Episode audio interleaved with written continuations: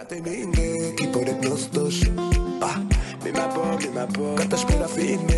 es el podcast de.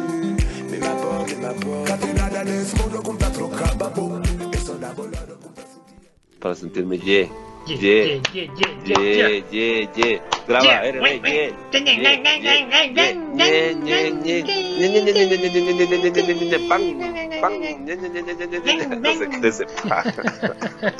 Ya así. Esa es la caída. Bien. Esa es la caída claro, ya después del triple. Esa es la, la. Claro, el, claro. el, el, este es el podcast de Libera. Es la parte de los anuncios comerciales. Claro. Esto es comercial. Está, estamos aquí gracias a. eh, AMP Musica. Gracias. Marco, Ve- Marco Velázquez. Marco Velázquez. Eh, medio la introducción de qué es lo que más o menos la del ñan, ñan, ñan, ñan, ñan, ñan. Lo máximo la introducción, ¿ah? Lo máximo. Este podcast de Libera es simplemente conversación entre panas sobre motos. Vamos a hablar de todas las cosas que nos ocurran. No somos expertos, no es que tenemos toda la información, pero simplemente les vamos a compartir lo que, lo que nosotros nos hemos enterado por diferentes medios y, y un poco la opinión de cada uno. Obviamente las opiniones de, de los, de los ah, invitados. Entonces también te presento y me presento antes de empezar el programa porque ya si no gastamos full tiempo. Yo, igual Santiago, he llevado a Olivera hace full tiempo. El Rodri también me ha prestado y el Rodri ha, ha manejado moto también desde hace chiquito, contemporáneo. Yo me acuerdo con- de Rodri, de hecho no me Ah, acordaba del nombre hasta que vi la foto y dije, puta, el Rodri era un maestro, weón. Yo cuando era chiquito le veía al Rodri, pues.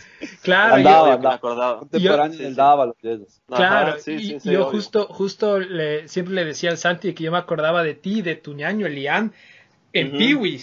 O sea, y- y, Ujú. de hecho yo creo que tu primera Sí. Piwi era una, una Z50. Sí, era una clarito. Z50. Ajá. Ujú. Y, Era. Tanque de metal que cuando te pasabas del salto te golpeabas los huevos. Claro, con más o menos unos 3 milímetros de suspensión, más o menos. Mucho, ¿ah? Está, haciendo bueno. Está Y el bueno. peso, y el peso más o menos de una 250, cuatro Sí, tiempos. exacto, exacto. Bueno, vale, verga, igual ya empezamos. Esto ya empezó. eh. Ya, hagan. Ahí me No, está bien, ya, ya estaba bien. eh, Estaba bien, justo ese 20 está chévere. Entonces, eso más o menos 5, 4, 3. Ah, y nos falta el Dave también, que le debes conocer, David Espinosa. que ya se- Obvio, Claro. de todas maneras, el Manolo. Ajá, y ya en un Ya, ratito perfecto. ya, ya se va a conectar porque el man andaba en una reunión, nos dijo. pero Ah, se pase. conecta lo máximo, lo máximo, Claro. buenazo. Claro, él entra Ya, y sale cuando le da la gana. Eh, O sea, él así, Ah, ya, habla sí, un sí, rato, se pega tres comentarios y se va. eh. Ay, es el gerente entonces. Claro, claro. Ah, ya, muy Él bien, muy bien. Administra Ya. que todo vaya correcto. Dale. Ay, qué Entonces. Ya, Creo chévere. que 5, 4, 3, 2, 1, comenzamos con el podcast. Estamos ahora con puta el gran Jetro Salazar, no sé, el gran invitadazo de hoy, que todos creo que los que hacemos motos eh, le tenemos de mente, sabemos quién es, sabemos de dónde es, dónde ha estado. De San Juan de Cocoto. Y- Hola muchachos, ¿cómo están? ¿Cómo están? Pucha, para mí es un placer estar aquí, la verdad, que escuché estos podcasts hace una semana y en un día me escuché todos. Así que lo próximo que hice fue escribirle a Santi y decirle, oye, necesito estar en su programa porque me parece muy bacán, me parece chévere cómo hacen, cómo hacen todo el formato del podcast. Así que nada, yo estoy súper feliz de estar aquí con ustedes y nada, pues comencemos con esta entrevista que va a estar bacán.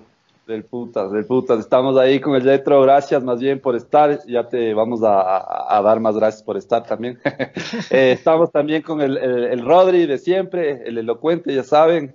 Y, nos falta el, gran ausente, el administrador, el Dave, que ya mismo va a entrar. Y si es que se va, disculparán. Ya, ya saben cómo. Entonces, yo, Santiago Vinesa, su servidor, y, y démosle, démosle, démosle un chance de hacha a esto. Ya, Hay que buenazo. hacerlo, ya. A ver, ¿con qué, con qué comenzamos? Eh, yo, yo propondría, hablemos cortito de, de, de el eh, Monster Energy Cup. No sé si Yetro viste tú eso. Lo vi, Eh, lo vi, sí. Y después, y después podemos entrar de lleno a, a- a hablar un poco de, de- de- de toda tu historia y qué es lo que estás haciendo últimamente, eh, que, que está bien, bien chévere. Eh, entonces, um, ¿qué dicen? Ah, ¿Tienes tú los resultados, Santi, o los leo yo? No, mejor hablemos del provincial de la siguiente semana. No mentira. no, no, de una, hablemos del Monster. Yo la verdad no tengo, no tengo los resultados. O sea, el final, el, la final sí sé, pero todos los resultados no tengo a la mano, pero tú que eres más, tú que eres Sí, más ordenado. sí, pero sí, sí pirateaste, ¿no? Sí viste el fin de semana. Claro, claro, yo sí me vi. Ya, ya sabes, cualquier En, cosa. en- en A Fondo Perú. claro. Claro. Claro. Bueno, Perú, está, están, es- estamos a punto de que nos cierren porque cada que pirateábamos carreras nos llegaba un mensaje de que si la hacen una vez más serán cerrados la cuenta y todo. Así que por eso ya no están pasando. Pero bueno, siempre se ingenian las maneras para pasarlo esos manes. Claro, claro. Sí. Claro, yo sí me imaginaba, o sea, yo realmente decía chévere. O sea, nosotros como le ver en algún punto también le pensamos, pero loco, sí es, sí, de- sí debe ser cagado también retransmitir eso. Entonces, pero suerte, o sea, que si te hicieron la cuenta tampoco es tan, tan cagado, creo yo, ¿no? O sea, sí te llevas a Sí, algunos. sí, sí, sí. O sea, sí. Algunos decir, likes, algunos Ya nos seguidores. va- ya nos van a poner una demanda de 5 millones. No Ah, todavía. no hay- ahí sí no hay de dónde pagar, igual. ¿ah? No, pero, eh. Pero bacán- bueno. Aprovechando, No, bacán de decir que, que, que pasen, que, que, que, o sea, la verdad es que yo les conocí justo cuando estaban pasando el Supercross y, y varias veces tenían el mejor link y, y bacán, Claro. bien bacán, la verdad. Y del Sí, sí, sí. O sea, de hecho esa idea es de Ian. Es de Ian y de Julián, que es eh, el mejor amigo de Ian. Así que comenzaron con eso y nada. Después pudieron pasar las carreras y ahora se ha vuelto una como que una página bien bien conocida por toda nuestra región acá. Así que a cada rato que van a las carreras les, les paran diciendo, ay, ay, ustedes están a fondo, y se. Así que bueno, estuvo chévere. La idea que tuvieron ellos fue buena y, y está, está chévere pues que hagan algo por el, por el deporte en la región, pues como digo, ¿no? Claro, sí, del puta. Sí. Gracias, más bien. Nos han dejado ver algunas carreras, la verdad. De ley. Sí. Y además es, es chévere lo que tú dices, o sea, eh, al final de verdad, aunque, aunque no sea de Ecuador, pero igual eh, cualquier tipo de iniciativa ay- ayuda el deporte, o sea, que la gente vea, que para los fans tengan más chance de saber qué es lo que está pasando, de que se enteren las cosas, no todo el mundo eh, sabe de todas las carreras o puede ver los supercrosses y qué sé yo, entonces eh, ese tipo de cosas ayuda full, además que, que obviamente para las empresas es un chance más de poder presentar sus marcas y, y qué sé yo, ¿no? O sea, por, por ese lado es un win-win para todos. Exacto, es un win-win para todos, como dices, porque, claro, ellos tienen ya ahora los, los auspiciantes de la página de ellos, que creo que es Bistoni, Socopur y, y Monster y una, un par de marcas más, que ellos ya pueden hacer un trabajo profesional, pues, o sea, ya con, con la plata que les depositan ellos ya pueden comprar más equi- equipos, ya pueden eh, mandar al fotógrafo a que haga la cobertura de las carreras y, y poco a poco ir dando un poco más de información a la fanaticada que le gusta esto, pues, ¿no? Claro, Claro, claro. del putos. Ajá, claro. O sea, yo, por ejemplo, la última carrera de, del, del, de Latino la vi, la vi, la vi por ahí. Puta, sí, sí, has de haber Mm. escuchado. Justo el último podcast fue, fue una Sí, sí, vez, sí, lo sea, escuché. Así no, Ajá. así no haya, así no haya sido como la mejor transmisión, es lo que decía, pero loco, que ya te dejen ver, ya, lo chévere es esa pista que se veía todo también, ¿no? Entonces, Sí, sí, sí, esa pista Sí se te deja. también. sí te deja vivir la adrenalina total. Entonces estaba chévere también. Sí, Exacto. Entonces, bueno, pues es súper chévere. Sí. buenazo, chévere, chévere. Bueno, eh, saludos entonces de nosotros para los, los colegas eh, de A Fondo Perú. Eh, Eso. Eh, bueno, entremos a la carrera. Eh, no sé qué opinan ustedes. Quedó, bueno, voy a leer súper rápido los resultados. Al final son tres mangas, mangas relativamente cortas. Sí. Quedó al final los resultados generales. Adam Cienciarulo ganó con segundo, segundo y primer lugar. Eh, Eli Tomac quedó segundo con primero, tercero y segundo lugar. Malcolm Stewart quedó tercero con tercero, primero y tercer lugar. Vince Freeze quedó cuarto con cuarto, quinto y quinto. Y de ahí el resto, ¿no? Eh, lo, lo, lo, lo interesante, o sea, a mí la verdad es que no sé si ustedes han visto las anteriores, los años pasados al comienzo era, eh, yo me acuerdo en la primera justo estaba también el, el, el Martín Dávalos, o sea, metían a los mejores de 250 y a los mejores de 450 y les metían todos en una carrera de 450 que además tenía Sí. del Joker Lane o qué sé yo, y era, era una locura. Y ahorita Sí. la verdad es que había dos que podían ganar. O sea, no creo que nadie pensó Sí. que, que él y Tomago Cienciarulo, uno de los dos, no iba a ganar. Y, y todos los otros buenos, eh, por diferentes razones, eh, no, no, no, no fueron. Entonces, para mí como que perdió, no sé si es una cosa que, que, que fue coincidencia, pero que a pesar de que fue una buena carrera, perdió mucho de lo que era antes. No sé qué piensan ustedes, muchachos. Sí, yo creo también lo mismo, o sea, es como dices, o ganaba Cienciarulo, que la verdad teníamos que ver hasta la práctica 1 y la clasificatoria 1 cómo estaba en tiempos, pues. Y ya una vez que la gente vio que sí, obviamente podía hacer vueltas rápidas y que esta carrera se trata de sprints de 10 vueltas, entonces no hay mucho de la parte física que, que digas no, no va a poder por esto, pues, ¿no? Así que era uno o el otro.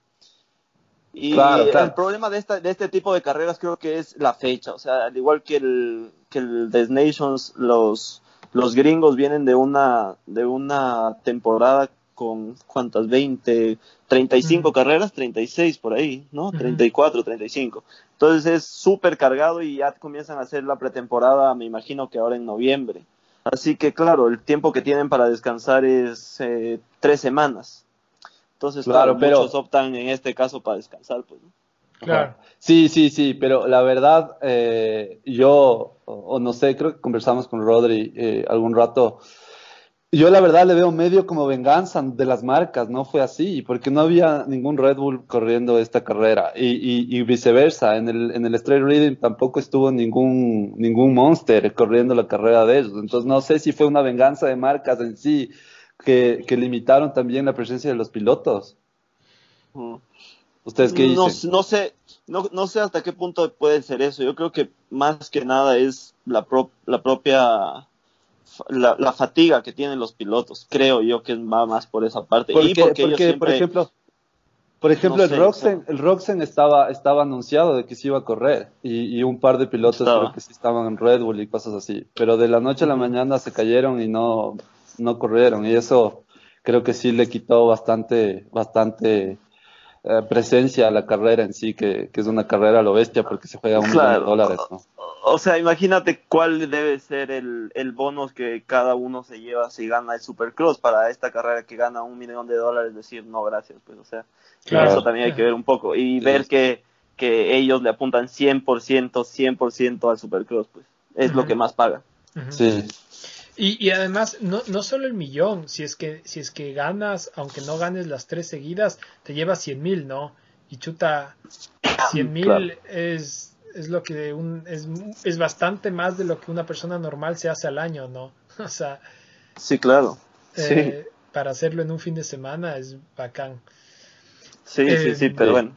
Entre, entre los highlights que estaban en la carrera, eh, eh, fue chévere verle al, a- al Stewart, eh, Stewart eh, corriendo. Ajá. Y yo no, yo no pensé que estaba tan bien. O sea, regresó de una lesión y está andando bien. Es más, se cayó en las prácticas y, y ya se le veía andando bien.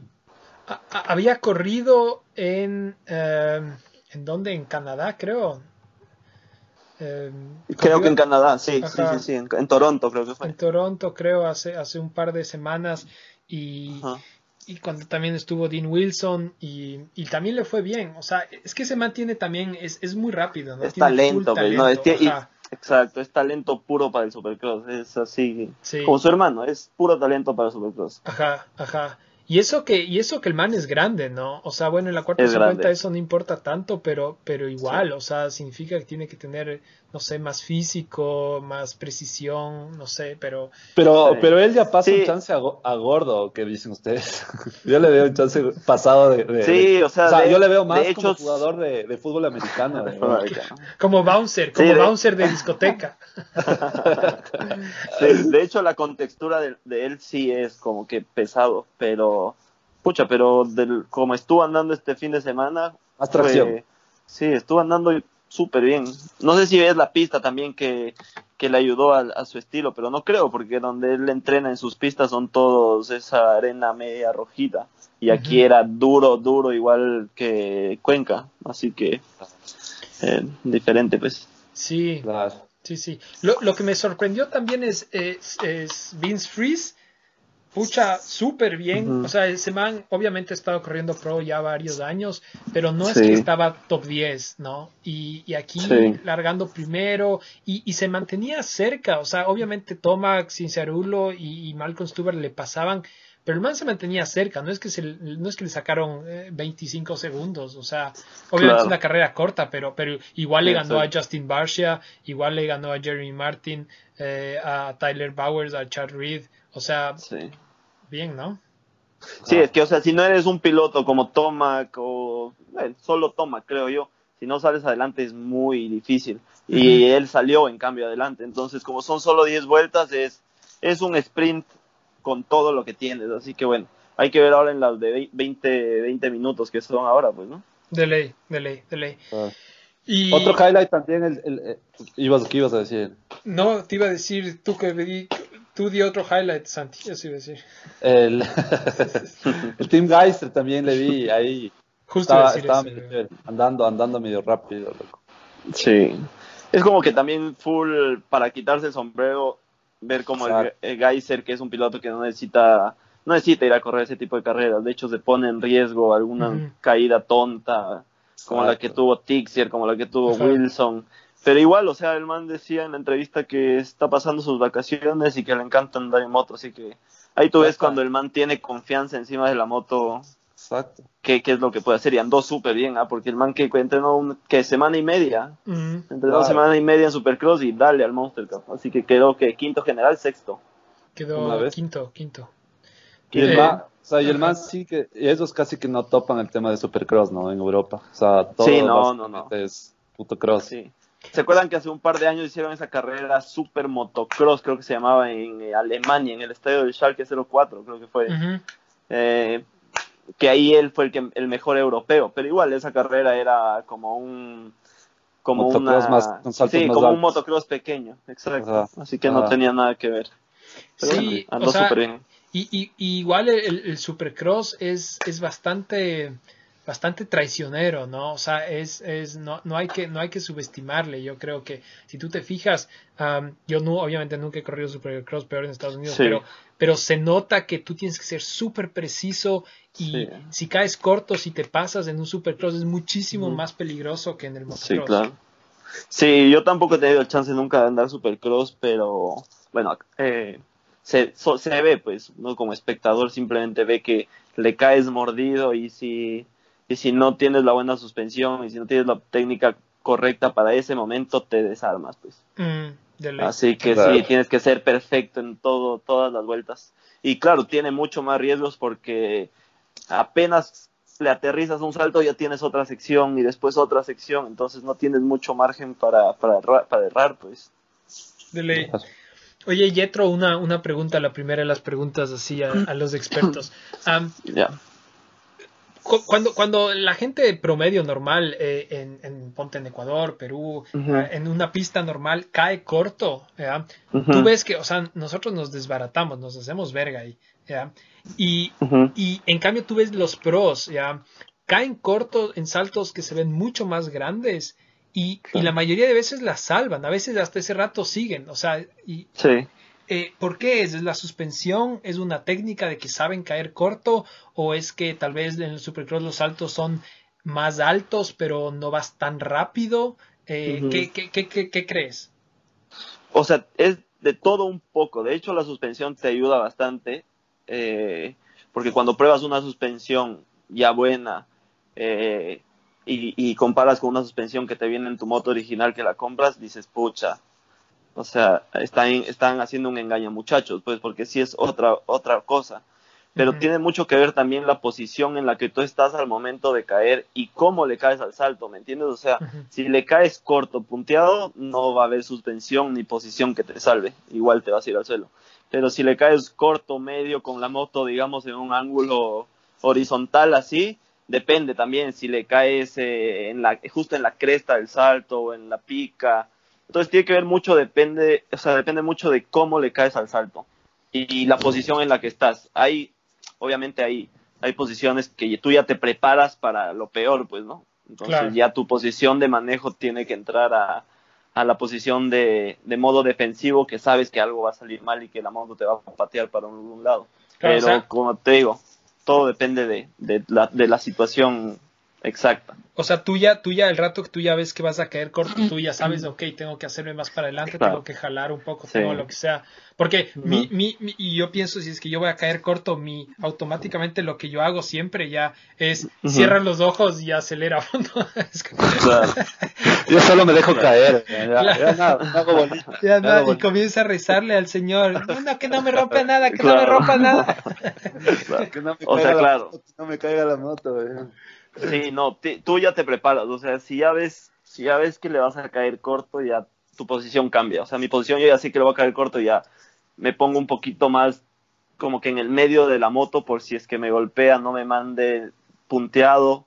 Entonces ya me voy preparando para, para lo que es. Ahora, si le caes corto y caes con la moto doblada, y sí, como digo, no hay nadie que te va- vaya a salvar. Ahí Claro. sí es lo que tú dices. Cierra los ojos y nada, pues rézale el 10 Padres Nuestros para que no te rompas nada.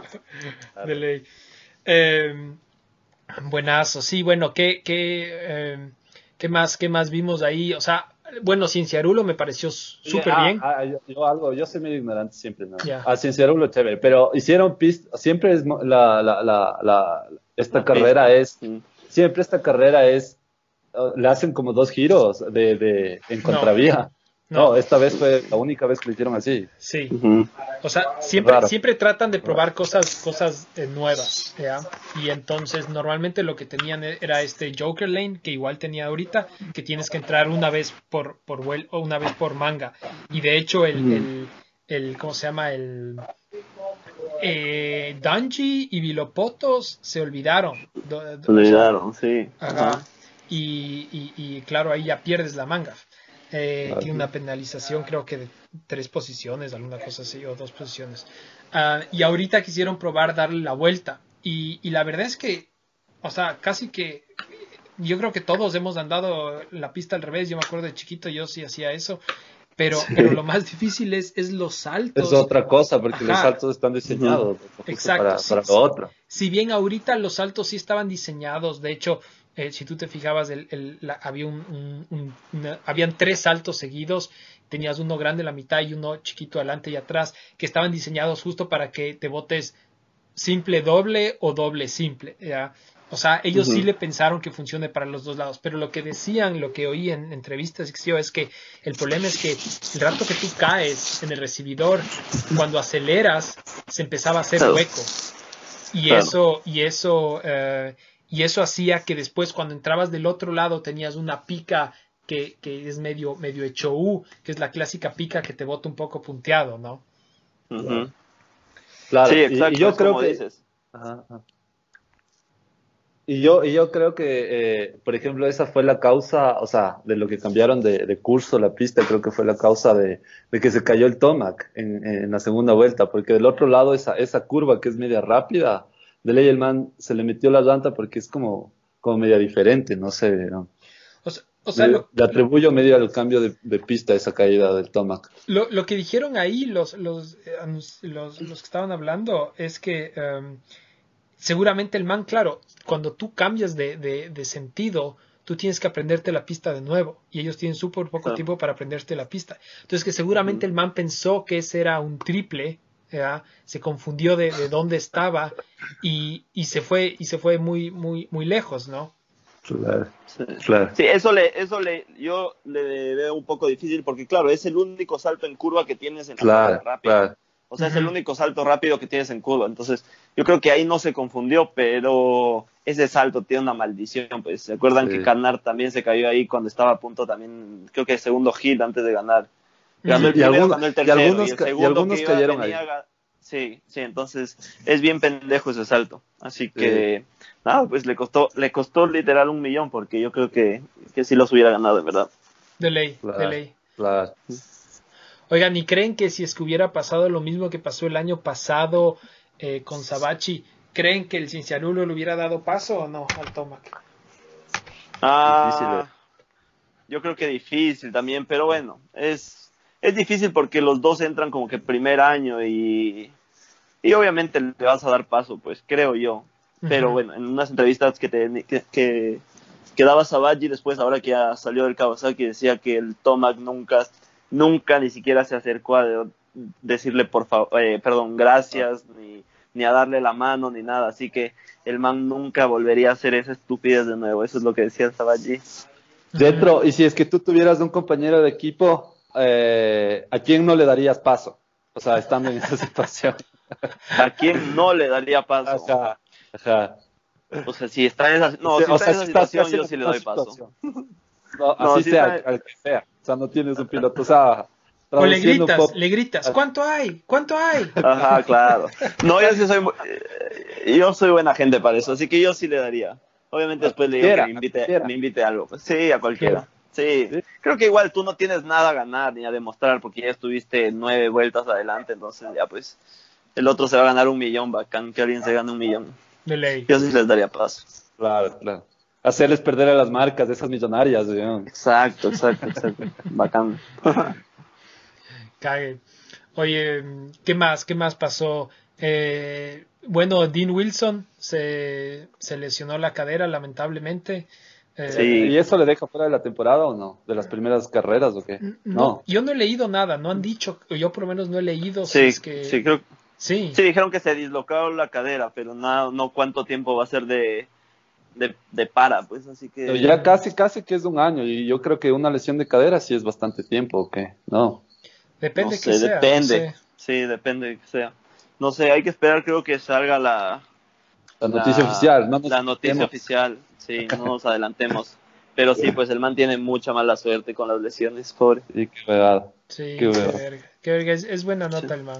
Es buena nota Sí. y, y- y yo creo que, y de lo que he oído también, el man hace muy buen trabajo en redes sociales que cada vez es más importante y Sí. entonces a las marcas igual, o sea, cada vez se dan cuenta que tiene más presencia gracias a, gracias a las huevadas que postea el man todo el rato. Sí, bueno, le, comenzó a auspiciar Ignite, que es el CBD que ahora hacen, que bueno, es legalizado, pues, ¿no? Que es el cannabidiol. Ujú. Así que, y es de Dan Bilzerian, así que pucha, ¿quién no le conoce a Dan Bilzerian? Claro, Apenas el man lo, lo etiqueta o algo, ya obviamente gente ajena a nuestro deporte ya dice, oye, ¿qué, qué es esto? Y el man sale saltándole en la piscina de la casa en Hollywood y toda la verdad, pues, ¿no? ajá. Sí, sí, es un jala gente, digamos. Sí. Sí, buenas, buenas. Ojalá que, que, que se recupere y le, y le vaya bien. O sea, que no... Sí, que no- sí, ojalá no sea mucho tiempo, pues. Ajá, ajá. Eh, al que no le vi mucho ahí es a Justin Barsha, que, que en las últimas del, mo- del motocross estaba súper bien. No sé qué habrá, qué habrá pasado. Sí. Bueno, no sé. O sea, Justin Barcia tiene un estilo que es bien, bien agresivo, pues. Y ya, y cuando entras en un tipo de pista como el de Las Vegas, ese tipo de estilo no, no ayuda mucho, pues tú tienes que ser más, mientras más smooth eres y mientras más suave vas, es, es más rápido. Y en Momentum Las Vegas, total. Claro, claro. En Las Vegas no puedes atacar porque la pista no te, no te deja, pues. Claro, no te Claro. perdona. Claro. Buenazo. Bueno, entonces pasemos ya al... Ah, no, aguanta, no nos Ah, podemos no. ir sin hablar del ecuatoriano, aguanta, yo no. El Martín Castelo. Del M, claro. Ah, cierto, sí, sí, sí, sí. Él, él se metió en... Pero eso, eso yo no me había dado cuenta. O sea, él, él trató de clasificar en la 450, pero estaba en una 250, ¿no? No sé, yo no estoy claro con eso, la verdad. Sí, sí, sí, puso una foto que decía que se va a meter con los con los grandotes en una moto de chiquito. Eso fue lo que decía. Así que sí, me imagino que se metió en la 250, pero pucha. Sí, Pero imposible. O sea, eso Sí. algún rato ya, ya le tendremos aquí al Martín y le preguntaremos qué, qué hacía. O sea, chévere, ¿no? Porque me imagino, o sea, tú ves y es también del putas verle también a él, o sea, aunque sea por una vuelta, el nombre de él al lado del Tomac. Entonces, es Claro. como, Claro. por ahí figureteas Claro. también un poco y ya vas, ya vas, ya va, ya, ya se va Claro, claro. Pero a lo que voy es, es difícil eh, correr Claro. contra las 450 en esa pista, que aparte es rápida. Por ejemplo, si Mm. fuera una pista de supercross normal, yo creo que con una 250 bien, bien power, tal vez sí acompañas, pues. Pero en esta pista que es, tienes esa recta de arena y esa parte de atrás que salen del estadio que también es súper rápida, Es verdad. eh, sí, no, difícil, difícil. Sí, pero bueno, lo intentó y, y, por ejemplo en la tele yo sí vi, un- uh, o sea, en, en las transmisiones de estas eh, que eran abiertas, sí se le vio un par de vueltas, le enfocaron y sí se le veía andando bien también, o sea, él ya está teniendo bastante experiencia ya en, en temas de supercross y se le ve ya más, más fluido que antes. Justo, Claro. justo eso es lo que iba a decir. O sea, yo creo que el- el man está haciendo lo correcto porque él se está metiendo en todo y está, está montando mucho moto y, y, y, ah, cogiendo experiencia, ¿no? O sea, me imagino que algún rato va a tener que llegar a un punto en el que empiece a pulir detalles, decir, bueno, a ver, lo que a mí me falta es, no sé, entrada a las curvas, velocidad de entrada a las curvas o, o qué sé yo, ¿no? Pero, Sí. pero, pero eh, me parece, me parece chévere, chévere lo que está haciendo. Sí. Sí, de hecho, es una, es una vaina de, o sea, toda, todos los pilotos que vayan allá, intenten y, y al final consigan, que es el caso de él y es el caso del, del M. Dávalos también, es para quitarse el sombrero y aplaudir, Claro. porque son los mejores del mundo en lo que hacen, ¿me entiendes? O sea, estar ahí y clasificar para el, para el, el, el night show, o sea, Ah, ya es ajá. algo que pucha, muy pocos lo pueden hacer. Así que sí, hay que quitar el sombrero, aplaudir y sentirse felices de que uno, de que uno les conoce, de que uno eh, les, les, les habla, pues no, o sea, Claro. Ajá, sí, es sí, es verdad. todos. ¿Y tú, Retro, nunca has intentado ir a una carrera gringa, supercross o, o medio irte para allá? ¿Has tenido posibilidades? Sí, a ver, yo salí de Ecuador a los 15 años y me fui a vivir a Estados Unidos por dos años. Me fui a Alabama a un centro de entrenamiento y ahí hice todas las carreras amateurs. Eh, hice todas las carreras amateurs, eh, mini O's, Ponca, pero no llegué a clasificar para, para Loreta, que es la carrera más grande. Entonces, justo en, eso, en esa época que fue 2009, eh, ahí tuve la llamada de. Yo vivía allá en Alabama con, con Ian Chia, que es un piloto peruano. Entonces él me dijo, oye, sí, me dijo, oye, eh, ¿quieres ir a una carrera? Eh, mis auspiciantes de allá me están llevando. Y yo, ah, ¿qué, qué, cuántos auspiciantes? Me dijo, es una, es una tienda, es una, una tienda de, de motos que se llama Socopur, que son importadores de, de, mocho- de motos chinas. Entonces yo dije, ya, chévere, pero no, ¿y, y en qué moto voy a correr? Me dijo, no, ellos compran Yamahas o Hondas y les ponen plásticos porque son representantes de Acervis, así que les ponen plásticos de cualquier color X y ya. Entonces dije, ya, bacán, vamos. Fui a esa carrera en el 2008 eh, en Cajamarca, justo donde fue el latinoamericano MX2. Ya, del putz. Y, y me fue súper bien, gané en la MX1, gané en la MX1 y de ahí nada, hice la relación con Guillermo, que es eh, uno, es un, son cuatro hermanos. Bueno, Guillermo es el hermano menor, entonces hice súper buena relación con él y me dijo, oye, pucha, ¿quieres venir a correr el 2009 acá? Entonces yo dije, ya, pero, o sea, ¿cómo va a ser? ¿Me entiendes? O sea, correr bacán, pero Claro. me dijo, no, yo, yo- acá se manejan, los, los patrocinios son con contratos firmados y te pagamos un sueldo, entonces serías un atleta profesional. Ujú. Puta, yo dije, qué loca huevada, o sea, De una, claro. Eh, dije, o sea, de una, sí, obvio, obvio, ¿dónde firmo?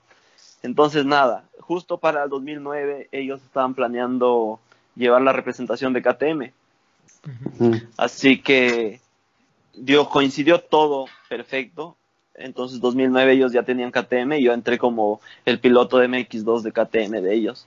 Así que, pucha, fue genial porque había firmado mi primer contrato como profesional. ¿Cuántos años tenías ahí? eh, 2009, eh, 18, 18, sí, sí, 18, ajá.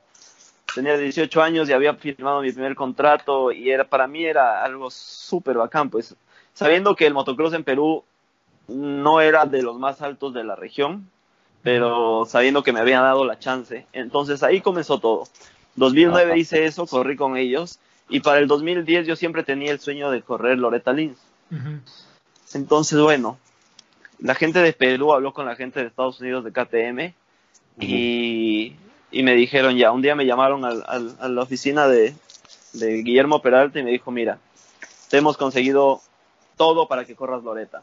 Nosotros te vamos a pagar todos los pasajes para que corras el área, la clasificación de área, la clasificación del regional y después Loreta, obviamente, si clasificas. Y las motos, te van a llegar tres motos a donde tú estés en Alabama y aceites, te vamos a mandar motul y ropa, o sea, Wow. Verga, era como que sueño. Te sentías un pro. sueño. Obvio, entonces yo decía, no, es, o sea, no puede ser así, así de fácil. Bueno, la Me verdad están es que, mintiendo. sí, Ustedes me están no, engañando, yo sé que me están engañando. Me van a ¿Dónde dejar ahí botado. Blancas. eh. Bueno, Claro. entonces, la vaina es que sí, 2010 fui allá, donde yo ya había ido en Alabama, que, que era el centro de entrenamiento, y literalmente era como los manes me habían dicho. Habían tres cajas de KTM, Wow. así, tres cajas de KTM. Una de esas tenía una 450, que no era nueva, que era de, creo que de un equipo del Jaggermeister, creo que era eh, justo en esa época, bueno, con todos los plásticos Jaggermeister y la huevada. Y habían dos 250 nuevas, nuevas, con motor, con motor factory y suspensiones Wow. factory Wow. y un, una fila de aceites Motul que me alcanzaría para unos tres años y aparte otras cajas de ropa para usar y todo. Entonces, puta, yo dije, qué bestia. man. Qué lujo. Tenía la 450 para correr, para entrenar y las dos 250 para correr. Y ese año clasifiqué el área, clasifiqué el regional eh, y estaba andando súper bien, súper bien. De hecho, en, los, en las áreas y en los regionales me tocaba pelearme con Ian Tretel, que estaba esa, en esa época, que era muy bueno, y con Malcolm Stewart también, corrí un par de carreras Ah, con él, y ahí, Pau, Sí. o sea, a- H y Machete los tres, y Correcto. tal vez un, un par más. Entonces, pucha, yo dije, ya, o sea, si en el área les puedo ganar, puedo ir al tú con tú con estos manes, puta, en Loreta le puedo hacer, weón. Claro. Entonces estaba motivadazo. Llegué a Loreta y la huevada de Loreta es que meten dos categorías por cada práctica. Entonces, y cada categoría son 40. Entonces meten 80 pilotos en una pista que es súper trabada y que, o sea, no puedes entrenar, o sea, nunca puedes hacer una vuelta limpia. Siempre o tienes uno adelante o dos atrás, entonces es difícil. Y el lunes que comenzó los entrenamientos me caí fuerte y me golpeé la mano y me fracturé el escafoide. Ah, Verga. Y ahí, puta, ahí sí se fregó todo, porque fue súper difícil. Yo tenía la mano hecha una pelota total. Pero bueno, ya estábamos ahí y Claro. pude quedar a la final décimo en la A y once en la A Pro. Que igual no fue fe, no fue malo, pero claro, yo sabía que tenía mucho más potencial y que si es, quería, si es que quería hacer algo en Estados Unidos, era ese el momento, porque tenía todo para hacerlo. O sea, Claro. las motos tenía, la preparación tenía, eh, las facilidades todas las tenía, pero bueno, por suerte, por mala suerte, por buena suerte, no sé, desde Claro. me caí el lunes y simplemente ahí se acabó el sueño de El sueño americano. de- el Sueño sueño americano, americano, claro. sí, sí, porque si no haces nada, nada de así que sea sorprendente en Loreta es muy difícil que te ofrezcan Claro, o para- la otra, o la otra debe ser invertir mucho, invertir demasiado. claro. Exacto, invertir mucho, pero eh, pucha, Con un riesgo. mi claro, mi, no, y mi familia en esa época estaba muy mal porque mis papás tuvieron que, o sea, tuvimos que salir de Ecuador porque porque el negocio que ellos tenían allá no funcionó y simplemente ya para yo poder correr en Ecuador, o sea, era una cosa imposible. Yo corriendo en Ecuador no iba a poder, yo tenía que haber hecho cualquier otra cosa. Y yo siempre tuve el sueño y como te dije, en el momento cierto apareció la persona adecuada y me dijo, mira, te ofrezco, un, te ofrezco algo en Perú. Sí, yo no pensé ni dos veces, pues dije, ya, de una. Y después, obviamente, mis papás y mi hermano, porque somos cuatro nosotros, se mudaron para Perú y, y desde el 2009 vivimos allá. pues. Arrecho. Qué bacán. Arrecho. Eh, bueno, entonces, como se habrán dado cuenta, acabamos de cerrar ya con el Monster y entramos de lleno ya con, con el Jetro, que nos contó su historia casi de, inicio. Claro. Eh, eh, no sé, Rodri, ¿tú qué más, qué más tienes ahí? O sea, yo tengo millones de preguntas, la verdad. Sí, sí, Pero, yo, ta- no yo también. Yo, yo quería recalcar primero eh, para, para la gente de, que no es de Perú, que, que nos oye, eh, Ujú. que me parece súper chévere el modelo que hizo Socopur y de hecho t- Sí. tú obviamente sabes más que, más que yo, pero yo tengo la impresión de que eso hizo que el motocross despegue full en Perú. Y, Sí. y es un poco lo que siempre hemos dicho yo y el, y el, y el Santi, que yo creo que hay que masificar un poco el deporte, o sea, si, si tú esperas que solo que la gente que, que tiene full plata puede correr motos, es, es, es complicado porque, o sea, puedes hacer eso, pero no esperes que te auspicien, ¿ya? No esperes tener Sí. auspicios ni apoyo de ninguna empresa.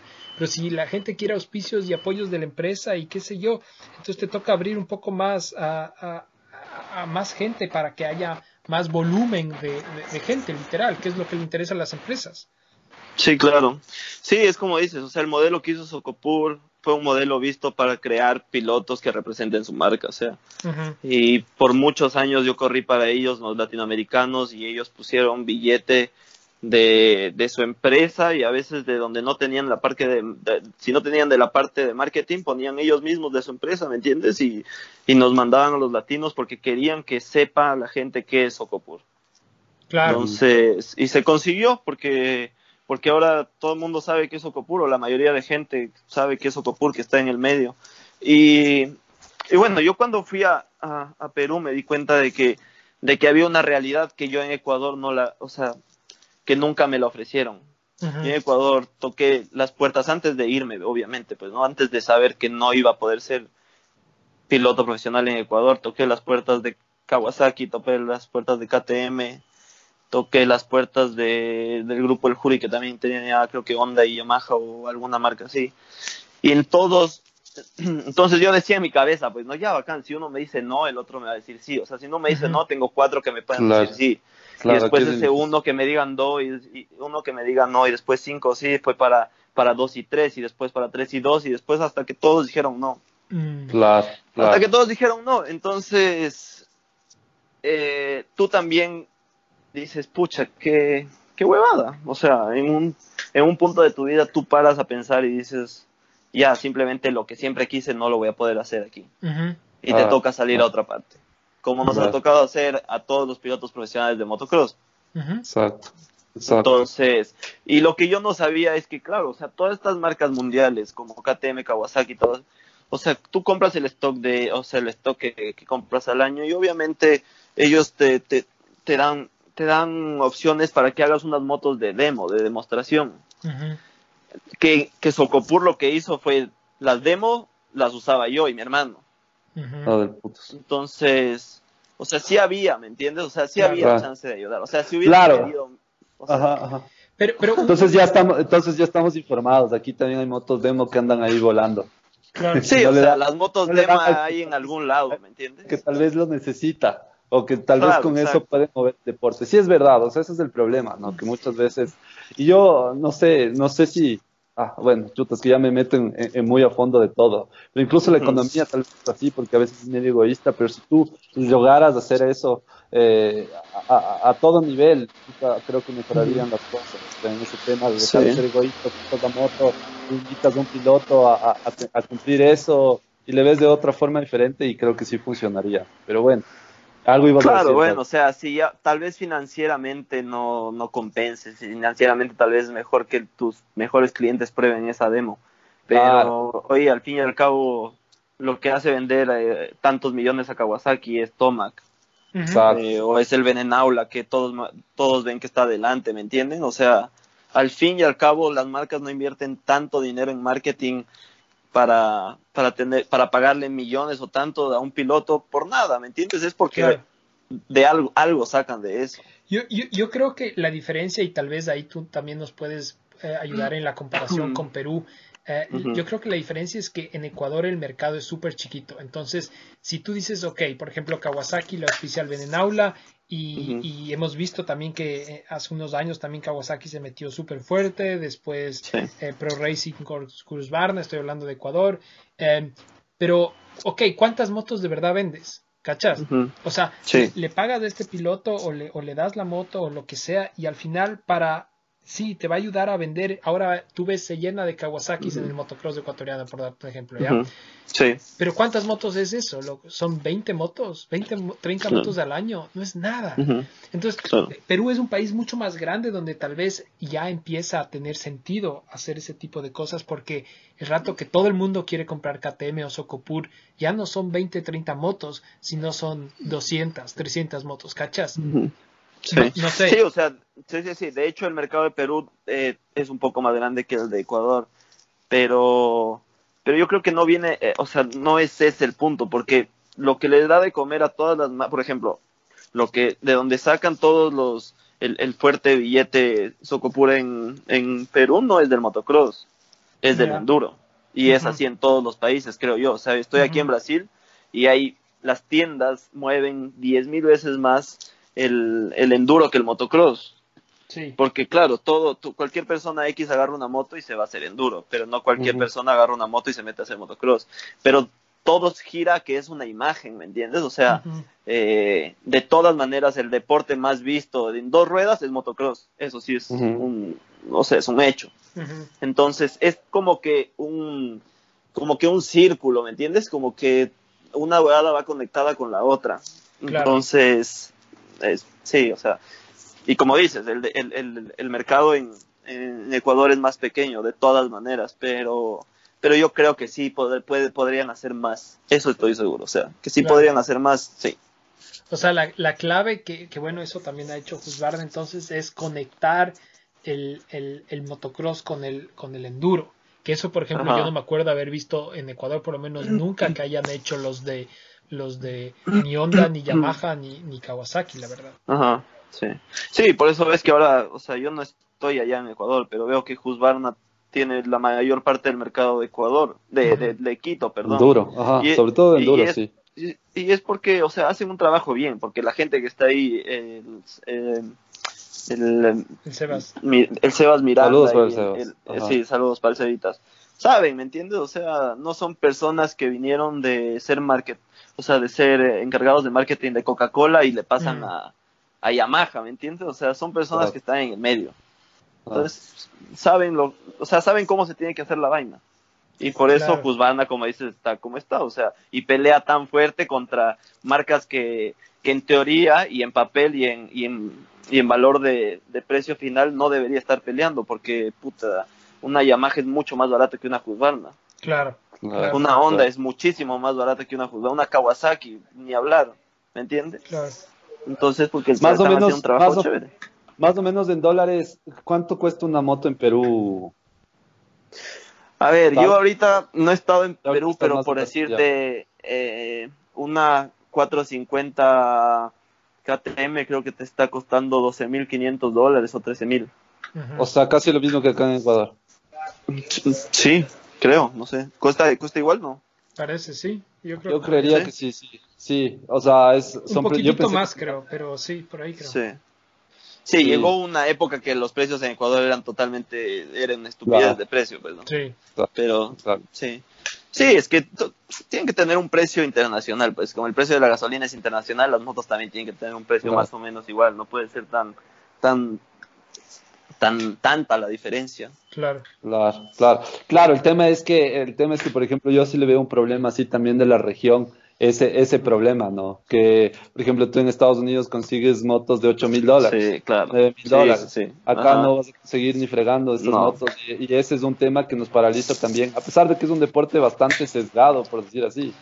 Podría aumentar, podría aumentar bastante si el tema este de las motos, porque ya también se creó un mercado también de motos usadas y cosas así que, Sí. que, que la gente va, se va a involucrar más, pero lamentablemente tampoco hay eso. Y por ejemplo acá yo también criticaba en algún otro, algún otro programa justamente eso de que no hay mucha gestión tampoco de parte de, de la gente que, que hace, ¿no? Eso, por ejemplo, que vengan las motos sin arancel o, o cosas así, que eso podría ayudar también en tema de, de si eres deportista vas a, vas a mejorar en todos los sentidos, incluso tal vez en que, qué sé yo, puedas venir a entrenar acá y después te vayas a Estados Unidos y cosas así, que la mayoría de gente ya no hace mucho eso, ¿no? O sea, que de ley Claro, no vas a correr, porque si no, puta, es, es- acá al menos es carazo, es- comprar cosas aquí es, eh, o sea, estamos Claro. hablando de que una Husqvarna que estábamos hablando costaba 17 mil dólares, estaba Claro. sobre más o menos 16, 17 mil dólares, es bastante caro como para, no sé, eh, tener dos motos y, y cosas así,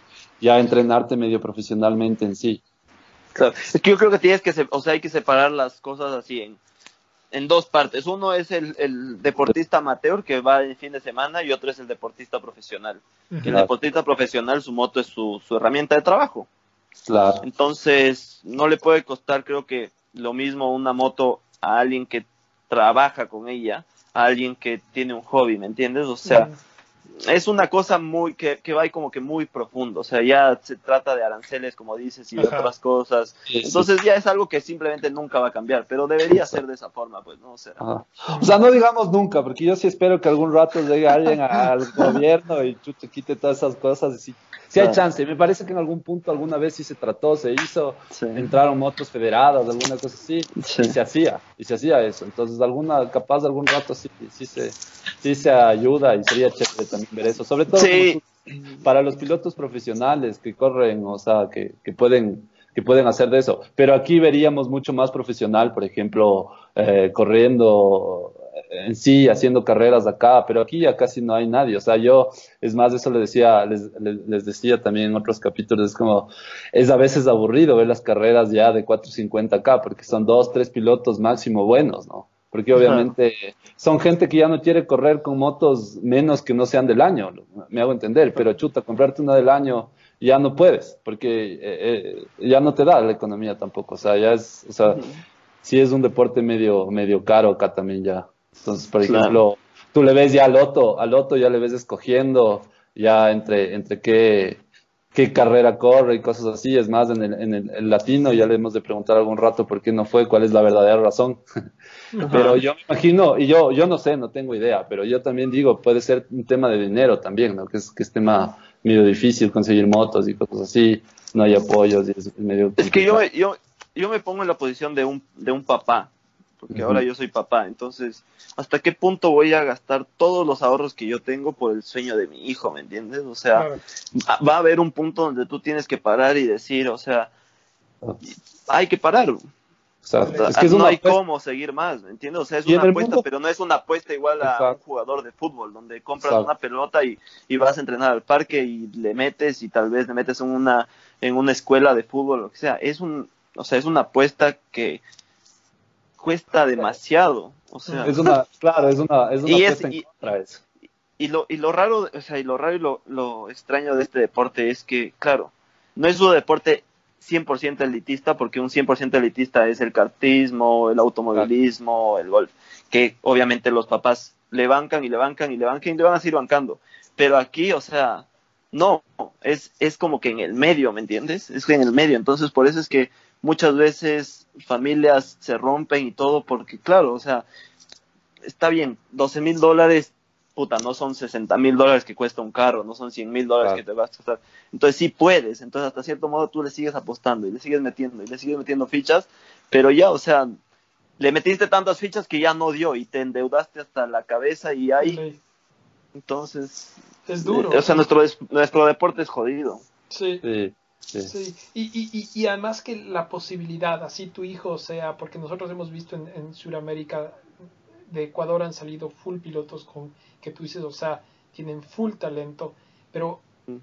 la posibilidad de que de verdad puedas ser profesional y, y es, es- es baja, o sea, tú, tú, tú tuviste Es- que cambiarte, si tú ves la gente que, que ha sido profesional, que ha logrado ser profesional, por lo menos de Ecuador, ha tenido que cambiarse de país como cuatro veces, o sea, es, es difícil, o sea, no, no es simple. Y, y a veces, obviamente, el talento no, no, no basta, sino necesitas también estar en el momento correcto, en el, en el tiempo Sí. correcto. O sea, Sí. es difícil. Entonces, meterle todo ese dinero para que la posibilidad sea súper baja de que funcione es, no es una decisión fácil.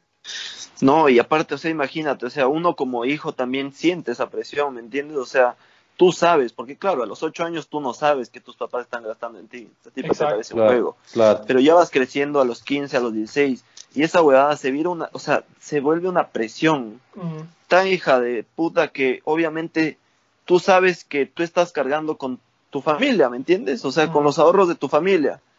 Y que, o sea, han apostado tanto en ti que tú tienes que ir. Y muchas veces tú ni siquiera tienes ganas de ir, ¿verdad? O sea, claro, tú no tienes ganas de correr, tú no tienes ganas de entrenar, pero tienes que hacerlo por, y no porque tu papá te dice tienes que ir, pero porque tú tienes la, la suficiente inteligencia de saber que que todo, costó. o sea, que todo lo que ha costado hasta llegar a ese punto.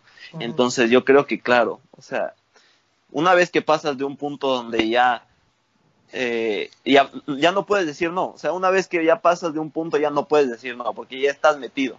Ajá. Y ahí lo único que te va a decir no es porque ya no, o sea, ya no entraste a un equipo, ya no fuiste a un país y fuiste profesional, eso te va a decir no. pero tú solo, tú no vas a parar, ¿me entiendes?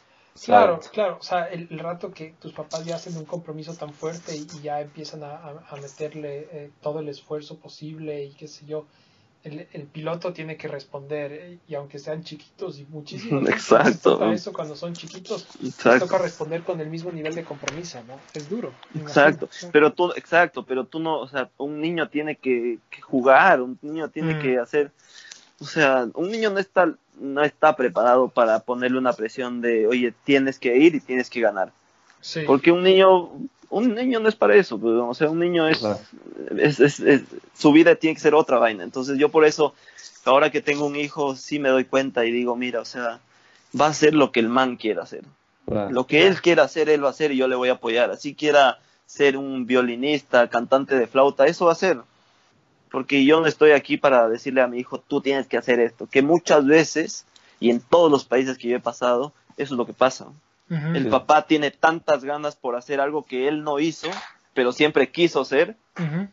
que obviamente le mete demasiada presión a su hijo, pues, y, y, y vienen los casos de violencia, porque claro, el papá se vuelve tan bestia de que comienza a putearle al pobre, al pobre chiquillo, comienza a meterle eh, golpes en la cabeza, y obviamente eso no está bien, pues. Claro. y, yo, Claro, y yo me he ganado con esos casos en todos los países, ¿me entiendes?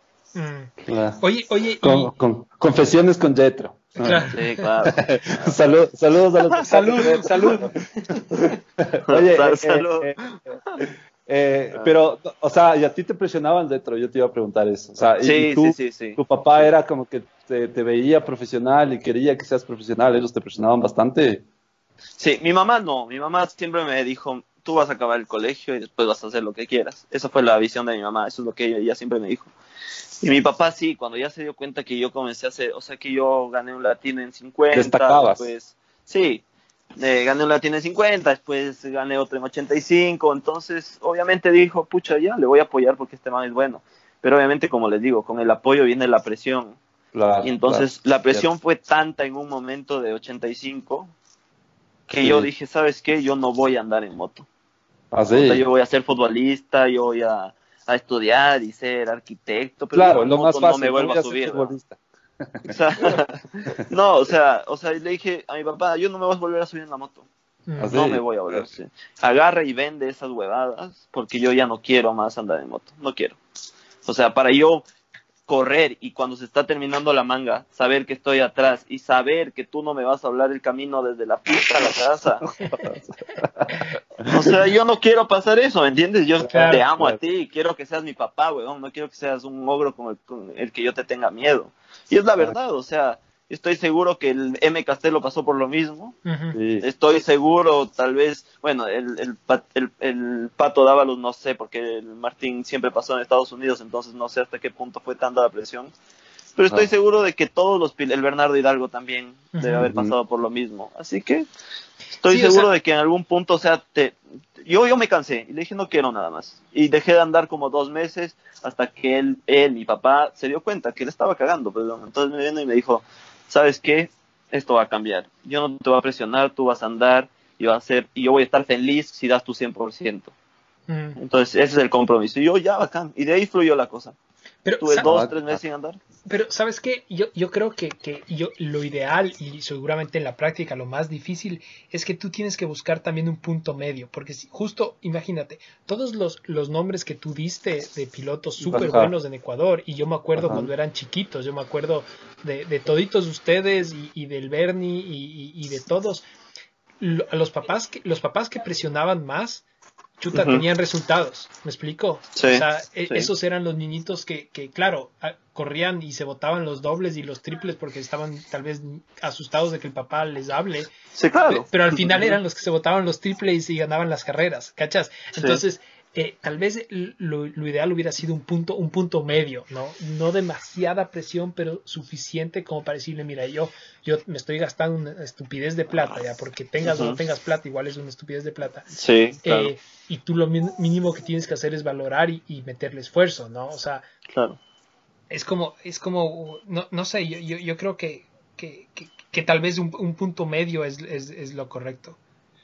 Un punto medio claro, siempre tiene que haber como que el compromiso el compromiso del atleta, sí, del piloto, del niño, siempre tiene que haber un compromiso. Y eso me parece súper bien, o sea, me parece que, que es súper como que destacable que tú digas que tiene que haber un medio, un, un término medio, pero en, en el o sea, ya en la práctica no es así. weón. No, es que es muy difícil conseguir eso. Sí, claro. Exacto, o sea, ya en la, pra- en, el- en la teoría es bacán porque claro, tú te metes en la cabeza eso, pero el deporte que estamos tiene tanta adrenalina y es tan chévere y Mm. es tan cagado, o sea, es tan feo que el otro te gane que obviamente Claro. te involucras al 200%, ¿me entiendes? Porque no es Claro, un sí, sí. y no es un deporte donde hay o- 10 más y si pierden son un equipo, no, weón, o sea, aquí eres Claro. tú Exacto. y, y tú y tú vas adentro y tú haces la cosa y tú o haces que, que suceda o haces que no suceda, ¿me? Claro. Entonces, entonces eh, los papás se, se adentran. Se meten mucho, ¿no? meten Y justo- tanto, exacto. Justo eso hablábamos en otro podcast también con, con el, eh, el Daniel eh, Loaiza, de que había problemas de los papás y justo los papás son los que más, más se involucran realmente, más que incluso los Exacto. pilotos, que a veces están peleando entre ellos, que eso le hicieron a mi moto, que reclamando y los, los niños a veces ni se meten mucho en eso y es como, ah, yo corrí porque puta me hace feliz. Pero los papás están atrás, atrás, y a veces eh, en sí los, lo- la gente adulta que está atrás, que no está montando, es la que a veces daña más el deporte que en sí la gente que está corriendo. Exacto, exacto. Entonces es difícil poder eh, hacer lo que el, que el Rodri Rodri. dice, o sea, Es mentira, entonces Eh, no, Rodri, no hay chance. no es, no, no es mentira, eh, debería ser lo ideal, así debería ser, Sí, sí. pero pero es difícil, pues. Rodri. o sea, tú tienes hijos, ¿no, Rodri, o no? No, no, no, todavía no. Como 10 tiene, Ya. como 10. como, como 10 de, de, de, Desconocidos. de esparcidos por ahí. Claro. O sea, es más, loquito vela, el loquito vela. Ya, Entonces, veamos cuando el Rodri tenga su hijo y ande en moto, vamos a ver si, si podría hacer eso. Mm. Yo por eso he dicho, o sea, si Ajá. Maverick quiere andar en moto, yo le voy a poner un entrenador.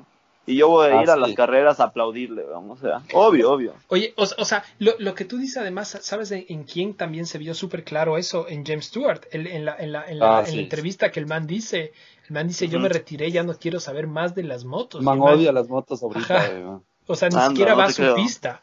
Eh, tiene, él tiene la pista esta donde hacen a veces los... Claro, al man le, le sigue dando plata hacer los cursos y las huevadas y qué sé yo. Pero el man ni Claro. siquiera va.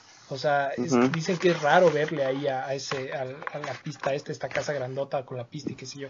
Dicen que Claro. casi nunca está ahí, que él está en su departamento ahí con su familia. O sea, chévere por él. Pero claro, es el resultado de cuántos años de presión, de, de no haber farreado, no haber jugado como niño. Claro. Eh, tú le ves ahorita al Roxen que, que, que pasa de fiesta en fiesta el man, o sea, el- Sí. el- lo, lo poco que tiene de vacaciones, o sea, sí se nota que son adolescentes que, que crecieron tal vez... Sin adolescencia. dices, exacto, sin Claro. adolescencia. ajá.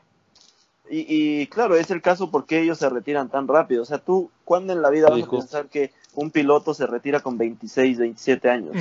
Nunca, weón. Yo tengo 28 ahorita, o sea, pero es Claro. el ritmo que llevan ellos. O sea, yo soy profesional en Brasil, en Perú, en Ecuador. Ah.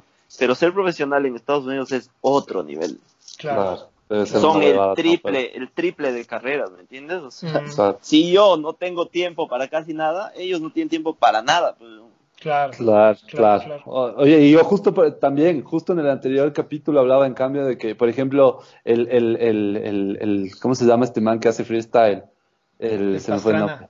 El Pastrana, en cambio el man se Ah. mete, es el que más plata tiene de todos y el más relajado y el que más disfruta la moto y el que más, el que más, el, chuta, el man, ¿cuántos tiene ya ahorita? 40, weón, y sigue dándole y sigue metido en las motos, o sea, es, es otra forma Claro. también, ¿no? De estar medio involucrado y, y, y darle. O sea, claro, sí. Sí, O sea, sí. nuestro Es que él es una hermoso. figura, pues, o sea, él Sí. factura con su con su figura y con lo que hace, entonces. Claro. Y él ha hecho demasiado por el deporte, tanto por el motocross como por el freestyle, por el rally, o sea, él es un Mm, puto capo, pues. de ley. Sí. Entonces, él, él, él, él es un amante del deporte. O sea, Claro. si el man le ya no sea nada, no gane nada, igual va a estar ahí metido. Igual que yo, o sea, Claro. a mí me encanta este deporte y así yo no corra más y ni mi hijo corra y ni nadie Exacto. corra, o sea, yo voy a estar, voy a estar viendo las carreras, voy a estar sabiendo quién es quién, Exacto. porque amo el deporte, weón, o sea, amo, amo cómo es, o sea, amo que sea, que salgan todos juntos y que el más macho se lleve el whole shot y que después quién aguanta, quién no aguanta. Es un juego de estrategia también, o sea, Sí. Es, hay- es bacán. Hay, ah, hay una cosa que hay, está en nuestro deporte que en la mayoría de deportes no hay, que es, y que también el tema de la presión de, de los papás influye eh, en eso al final, que es, si tú estás corriendo, si tú estás jugando tenis, tú puedes, sin desmerecer lo difíciles que son esos deportes, pero tú le das el 100% y no pasa nada. O sea, tú simplemente corres lo más rápido que puedas o juegas lo más rápido que puedas y, y no pasa nada. O máximo puedes desconcentrarte tal vez en el tenis si es que eres muy agresivo, qué sé yo, pero no estás arriesgando tu, tu físico. Sí, claro. En, en el motocross, en cambio, tú, tú tienes que pensar, o sea, aquí me gustaría acelerar más o sí puedo, pero siempre, ad- además de todas las otras cosas, las físicas, la Claro, concentrarte, Sí, puedes- sí, tienes que se hace Hay un pensar- riesgo. eh, claro. hay el riesgo. Tienes que estar midiendo Claro, el es un riesgo. riesgo en- bastante grande. Por eso se hace el Exacto. deporte Claro. extremo. O sea, ya Exacto. es otra cosa. sí. Ajá. Sí, Sí, totalmente. exacto. Y esa es, y esa Sí. es la tontera, porque con todo lo que tú arriesgas, que es plata, dinero y todo lo que tú quieras eh, que, que, que pongas ahí, es, es también, eso yo también me he puesto a analizar y dices, chuta, yo estoy seguro que los futbolistas no arriesgan tanto y ganan 10 veces más de lo que ganaría. Y, y la probabilidad de que te hagas pro en el fútbol tal vez es un poco más grande de lo que te hagas de pro en moto y cosas así. Entonces, el, el- el- el- el que más plata tiene de que haga motos, estoy seguro que no tiene una décima parte de lo que tiene el man que hace fútbol o, o tenis o cosas así. Pero sí es mucho más arrecho, pues. Claro, claro. No, eso sí. Sí, de ley. Pero la, la- Ah. la verdad es que ahí el, el- el tema siempre es que, a pesar de que tal vez es mucho más arrecho y, y, y, Ah. y- y puede poner el mismo esfuerzo y el mismo trabajo, que estoy seguro que entrenan igual de fuerte los motociclistas que los futbolistas, pero la- la- lamentablemente la razón por la cual ganan más es que hay más gente que quiere ver fútbol. Exacto. Y- Obvio, porque es un lamentablemente- deporte ya. Es un deporte mundial, pues, o sea. Exacto. Masivo, masivo. Tú Masivo. haga- y- exacto, masivo. Agarras, te vas al bar, yo voy aquí, paso por Brasil y en cada esquina hay un bar y con una tele, con una No, televisión es que gigante y los manes chupando y viendo Ah, fútbol. Porque No, es bacán, o sea. Incluso, incluso tú, tú mismo, o sea, ya te pones a ver en jugar fútbol, puta, aquí se juega fútbol en las calles, en las esquinas. Sí, claro. Pones dos sacos y te pones a jugar, motos no te Exacto. puedes hacer. No puedes. Sí. Entonces sí, es sí, un- sí. es un deporte masivo frente a un deporte que no. Entonces, Oye, o sea, nunca va a ser masivo. entende- entendemos, pero a eso es lo que voy, ¿no? O sea, tú pones mucho riesgo, pones mucha plata, pones, pero igual no vas a ganar lo que ganas. Lo que ganas, Claro. tal vez más es por adentro, ¿no? Me imagino que los que se hacen sí, pros, y en sí, este sí. caso tú dices, chucha, soy un arrecho y la verdad te considero un arrecho porque ganas de algo que, que es medio difícil ganar realmente, que es Mm. bien difícil. Entonces es como, puta, respeto total por esas cosas también. ¿no? Ah, Es como dices, tú ganas más internamente. O sea, internamente ganar una carrera es chévere, pues, ¿no? o sea, ganar una carrera, saber que eres el mejor y que tú la ganaste, tú y tu moto, tú y tu compañera, es, es lo mejor. Y, y nada, pues es bacán, es bacán y uno se tiene que, yo me tengo que, ser- o sea, yo me siento afortunado de poder llamar que, claro, que andar en moto es mi profesión. Cuando voy al colegio de, de mi hijo, de la escuela de mi hijo, pues siempre me preguntan, cuando recién lo, lo, lo matriculé, pues, no, no, ya, ¿y Ah. tú qué, qué profesión tienes? ¿Qué haces? No, yo soy motociclista. Ah, no, pero ¿qué, qué, pro- pero, pero, ¿qué haces, No el pero ¿qué hobby, haces no el para hobby. vivir? Claro. No, no hago eso. Claro. Ah, ya, ya, No, entonces, no, Claro, acá ya- soy, soy, mo- soy motociclista. ¿Y para, para qué pizza más o menos re- repartes? sí. Eh, Rappi o Globo. Y tiene las promociones, joven. Ajá, sí. Oye, oye, no, claro, o sea, yo creo que por lo menos para los niñitos chiquitos, ser piloto de carreras es un sueño. Es como, es como ser, Sí. es, piloto de avión de guerra. debe- O sea, Sí, hijo- claro, tu claro, hijo claro. te debe adorar, o sea, debe pensar que eres puta mejor que cualquier papá en el planeta. Sí, Tierra. no, mi hijo. Todos los sí, hijos no. hacen eso, pero puta, me Ajá. imagino, a decir mi papá es piloto de motocross profesional Sí. es en otro nivel. El, ma- claro. el, el eh, Maverick tiene todavía que un año, 11 meses, un año, vas a cumplir dos, entonces todavía no habla, pero cada que le digo, vamos al entrenamiento de papá, el man ah, deja de hacer lo que sea y va, y o sea, y se alista para ir. Entonces sí, es bacán. Oye, y yo siempre quería eso, ¿no? Que mi hijo pueda acompañar eh, algo de la, del- de, la carrera que, que Claro. hago. Que te, que te limpien los goggles, aunque sea. Oye, Sí, más, ah. más, más confesiones con, más confesiones con Ah, ya, y no ha sido medio ganado tener hijo y montar y ser profesional de motos, ya, ya medio ahí eh, en ese tiempo. tema también. Ah, Sí. o sea, es, es difícil porque más que nada por el tiempo, o sea, y por, por, por cuánto tiempo ellos necesitan de ti. Y cuando son chiquitos, mientras más chiquitos son, es más difícil porque se levantan en la madrugada. Pero gracias a Dios, eh, claro, gracias a Dios mi esposa, pucha, ha sabido lidiar súper bien con eso y por decirte, los días que yo no, que yo tengo entrenamiento, y yo duermo, en, o sea, dormía en otro cuarto cuando él se, lo- se levantaba, entonces Carrera, carrera, me imagino. O sea, ponte, tienes carrera y justo es ahora a, a las seis de la- a las 4 de la mañana, loco, el otro día. Ajá. No, la verdad es que, tener, o sea, eso sí es medio, no sé si es súper profesional.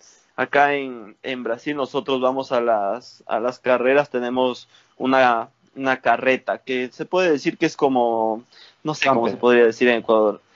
Mm, son como, literalmente como los gringos, o sea, como los semis gringos. Igual, igual. Entonces ahí nosotros tenemos cocina, dos baños, cama para 15 personas. Entonces yo, desde el viernes, que desde el jueves que llego a la pista, yo tengo que dormir ahí. Ah. Entonces yo tengo que entrar como que una concentración como más o menos el fútbol. Entonces yo llego el jueves y mi esposa, claro, yo le saco un hotel para ella y para Maverick y yo me quedo ahí en la carreta. Entonces eso sí es súper profesional. No, no me dejan salir yo a dormir afuera. Tengo que quedarme ahí. O sea, no puedes ir, a- no puedes ir a echar gasolina. No, no puede echar gasolina. sí. Oye, tienen, oye, que, tienen que irme a echar gasolina. oye, justo, justo te iba a preguntar, yo vi un post eh, eh, tuyo en, en Instagram con Maverick practicando largadas y tú le metes el pie, ¿no? Ajá. Qué Sí, eso fue desgraciado. an- anteayer, creo. Es que el Maverick es loquito, es loquito de largadas. No sé de dónde, o sea, sé de dónde, porque yo de hecho quiero Claro. las largadas, pero él de la nada agarró y comenzó a hacer, alzar los codos así, me hacía, "Mm, mm". entonces de ahí yo entendí que el man lo que quería hacer es largadas. Así Claro. que bueno, comenzamos Ah, a jugar largadas. Y ya ahora, ya obviamente le meto el pie, le hago caer y todo. le lanzo por los aires, pero es lo máximo. O sea, ese man eh, ya tiene el ADN. Ya tiene el, ya tiene el Sí, ADN sí. De, de, de competitivo, de alguna manera, por Claro. decirlo así. Tiene, tiene Exacto. año y medio, dijiste, ¿no? Sí, año 10 meses tiene. Año 10 meses y ya alza los Sí. codos. Ya te, ya Sí, te lleva sí, la sí, delantera, Santi. Ya, Claro, claro, ya tiene mejor mane- posición que tú. eh. Claro, weón. sí. Chévere, yo que, chévere, yo que manejo como Harley, weón. Claro. Alza codos, loco. Bien. Oye, oye, entremos a, a que nos cuentes un poco de, de- del campeonato brasilero actual. Aguanta, aguanta. Antes, No, antes de ok. entrar, antes de entrar, dame, Ok. dame un segundito. Yo quiero hacer una pregunta ahí media, media tensa, tan... A ver, a ver. ta, ta, A ver, ecuatoriano o peruano, ¿qué mismo? Ah. No, yo, yo soy ecuatoriano. Yo soy ecuatoriano, pero, o sea, pucha, después de todo lo que les... he- Yo, la verdad, soy muy agradecido con Socopur, ¿me entienden? O sea. Perú, la verdad, a mí no me paga como que para salir a las carreras, no me paga para, para mis entrenamientos, no... Tienen un programa de deportistas de alto de- de rendimiento donde mi hermano ya está. Ujú. A él, a él sí le pagan un sueldo mensual Ujú, ujú. porque él ya está ahorita nacionalizado peruano. Pero yo nunca hice eso. ¿No te Entonces, nacionalizaste peruano? No, no, no. No, no me Ah. nacional- nunca me Pero, nacionalicé O sea, peruano, yo te pero, o sea, esto- Ah, la, la, cuenta, cuenta. no, pero, o sea, yo le tengo tanto cariño y tanta eh, agradecimiento a las personas de Socopur que obviamente ellos me plantearon, o sea, me dijeron, ya, creo que fue el segundo latino o el primero que íbamos a salir con ellos, me dijeron, ya, pero, te, o sea, ¿puedes representar a Perú? Esa fue la pregunta que me dijeron. Y yo les dije, o sea, de poder, o sea, solo es hacer la inscripción y yo puedo representar hasta China, o sea, a cualquier país puedo representar. Me dijeron porque, o sea, en verdad, como que un negocio, un por tema de imagen, a nosotros nos, nos, nos gustaría que sea el equipo peruano, ¿me entiendes? O sea, eh, nadie va a saber de toda, si se lanza en el periódico, nadie va a entrar a preguntar y a decir Jetro no es peruano, ¿me entiendes? O sea, ya masivamente nadie va a saber. Entonces a nosotros, por un tema de imagen, nos, nos gustaría que, que representes a Perú. Obviamente mi respuesta fue claro. Claro. O sea, obviamente, claro, weón. O sea, tú me has ayudado hacer mi sueño realidad. ¿Qué chucha yo te voy a decir no?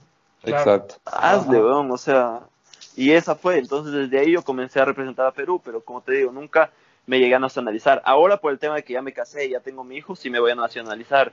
Eh, y en este programa de, de, alto rendimiento también ojalá entre, pues, ¿no? Pero, porque es bueno, o sea, te es una plata que te entra y, y nada, te, te ayudan, pues, ¿no? O sea, Exacto. pero, pero fue esa, o sea, fue así, las o sea, Ajá. como se dio todo fue así. Oye, pucha, nos gustaría que, y puedes representar, o sea, puedes. Yo le dije, o sea, puedo, yo, si quiero, ya, obviamente, weón, tú me has ayudado, hagámosle. Yo, Entonces- yo, yo, yo no, yo no, o sea, yo, nosotros creo que los que estamos aquí, o sea, no, no creo que vamos a des- desacreditar eso nunca y nunca vamos a cuestionar sobre todo el tema de que, obviamente sabemos cuál fue la razón principal, ¿no? O sea, Ecuador, de alguna forma... Sí, Ecuador, obviamente te digo una forma, una- o sea, obviamente cuando yo veía los latinos que Ajá. yo iba y veía mejor tiempo o ganador de primera manga o ganador de segunda o ganador de la general y veía Perú adelante, sí, re- sí, me, sí me reía por dentro, pues ¿Te weón. dolía un No, no me dolía. No, sí me reía y me gustaba porque decía, ojalá mi ejemplo, yo decía así, ojalá mi ejemplo le sirvan a estos huevones del gobierno, del Ministerio de Deportes, a que se den cuenta que, hijo de puta, tienen pilotos, tienen profesionales que son sumamente talentosos y Ajá. tienen que salir a otro país y representar a otro país. Eso es una verga, weón. Claro. Ah. O sea, es una verga. Pero ojalá mi ejemplo, yo decía así, ojalá mi ejemplo eh, demuestre esa huevada. Entonces, uno de los comisarios de la FIMLA, que es el Ramón Pérez, que es un, un- un señor de Guayaquil, que es comisario y todo, él muchas veces me encontraba, entonces me decía, sí, pero tú no eres peruano. Entonces yo me reía nomás, porque tampoco me gusta entrar como que tan, Claro, claro, claro. tan adentro y explicar a todo el mundo por qué, pues, ¿no? Pero una vez hasta en un latinoamericano de Guayaquil de MX2, en el cual yo no corrí, pero mi hermano sí, se me acercó el secretario de deportes. En el que estuvo el Martín Castelo, el que fue Guayaquil, ¿no es cierto? Hace Ese, ese, ese. No, Ah, eh, ah. eh, sí, creo que fue ese. Bueno, como hace cuatro o cinco años. Se me acercó y nada, el presidente ahí de la Federación de Ecuador le dijo, oiga, pucha, este, este es el piloto, solo que ahora representa a Perú porque aquí no tuvo apoyo, ni sé qué. Y el man me dijo, ya, en una semana, dame tu teléfono, en una semana te llamo, porque nosotros, el Comité Olímpico Ecuatoriano y el Ministerio de Deportes, te vamos a apoyar con todo para que no, no se vuelva a repetir esa verdad. Me nada. dijo, dame una semana. Bueno, hasta hoy no me ha llamado nadie. Claro, Entonces, sigo esperando, brother, sigo esperando esa exacto, semana. eh. exacto, entonces- Es Entonces, más, no he el teléfono para ver si me llaman. Claro. Entonces, claro, al comienzo sí hubo como que no, el vende patria, el, el vende bandera, el que se vende por una base, a mí me, me vale, o sea, Claro. o sea, en verdad a mí me vale porque yo he hecho lo que he hecho, puta, como una señal de agradecimiento con las personas que hicieron que yo hoy esté aquí, weón, porque si yo no hubiera ido a Perú nunca, yo ya no hubiera sido profesional. Claro, ya porque en- estuvieras en estudiando Estados Unidos ya se-. Exacto, exacto, porque en Estados Unidos ya los chan- ya las puertas se me habían cerrado después de ese Loreta que no me fue bien. Así que si es que yo no hubiera ido a Perú, o sea, no estaría aquí. Entonces, obviamente, yo y si y ustedes dos que están ahí hubieran hecho lo mismo, creo yo. Así que Sí, tal cual. Sí, o sea, yo ley. por eso te digo, y, y empiezo un poco, y, y hubiera sido mejor si empezaba por eso, pero eh, realmente creo que no, no, o sea, alguien consciente no creo que te desacredite o juzgue eso, creo yo, porque obviamente Claro, sabemos o sea. cuáles son las razones, ¿no? O sea, obviamente aquí en el Ecuador no hay apoyo, yo sé cómo es el apoyo acá en Ecuador, sé cómo son las marcas que te ofrecen, te ofrecen y a la final es súper difícil. Entonces, no hay mucha plata por lo que habíamos hablado. Es difícil, o sea, hacerte aquí profesional, correr para el Ecuador, no sé, eh, y, y estando en tu posición, tal vez como nos estabas contando, en, una, en un punto donde tampoco es que tenías el apoyo total de tu familia, en un punto ya, Sí, ya claro. se quedaron Ujú. sin nada, imagínate, es medio difícil. Entonces, obviamente, o sea, yo no creo que nadie te desacredite. Lo que yo sí me preguntaba, o sea, siempre eh, era como, chuta, nunca dice, el, el retro nunca dice nada de Ecuador y no dicen nada de Ecuador, pero nunca en mala fe, sino que dices como, no, ya nada. Pero me imagino que también eso medio es la condición de estar allá. Bueno, les cuento una verdad que estaba así, es, o sea, nunca se llegó a concretar, pero nosotros íbamos a correr el Naciones del Butts Creek, de Butts Creek, no, de, de Red Bud. Como peruanos. Nosotros íbamos, no, como ecuatorianos, weón. Ah, sí. ya, ya, ya. Sí, claro, el equipo Algo iba a ser el, Algo me el equipo, el equipo iba a ser el M Castelo, el Martín Dávalos y yo. Ah, ya. Pero, ¿qué pasó? Yo agarré y dije, ya, huevón, o sea, tengo que hacer, o sea, tengo que hacer algo porque Ecuador tiene un equipo de la puta madre que muy rara vez un equipo latino va a tener. Entonces, puta, tengo que hacer algo. Agarré y le escribí al Martín Dávalos. Le dije, ¿qué fue? M, ¿cómo vas? ¿Todo bien? Pa? Estoy con la idea de ver si corremos el motocross de las naciones porque va a ser en Estados Unidos. Y justo, no sé si yo le escribí al M Castelo o él me escribió a mí, pero estábamos los, o sea, los dos, el M Castelo y yo, en la misma sintonía. Sí, Y sí, sí. cuando hablé Algo con el M Castelo y, y justo creo que alguien me contó, pero sí, sí, más o menos era así la historia. Ajá. Entonces, cuando el MK, cuando le hablé con el Martín Dávalos, él me dijo, pucha, weón, me cago de ganas, pero la verdad es que estoy saliendo del, del cruzado anterior que me lo rompí. Entonces, no sé si voy a llegar para la fecha. Sí, allá ustedes. Sí, me dijo, no sé si voy a llegar para la fecha. Entonces, Ya. después me escribió la secretaria de la Federación de Ecuador, que eso me pareció rarazo, weón. Me escribió la secretaria de, de la Federación de Ecuador y me dijo, Yetro, mucho gusto, soy la secretaria, ni sé qué, y estamos, estoy hablando contigo porque estamos armando el proyecto Naciones. Weón, ese día dije, no, no, o sea, no, no, no es posible, weón. Que, que por fin alguien se haya despertado y, y se haya dado cuenta. Claro. Y me dijo, no, estoy viendo aquí con el Comité Olímpico para que ya eh, suelten el dinero y poder eh, pagar todas sus cosas.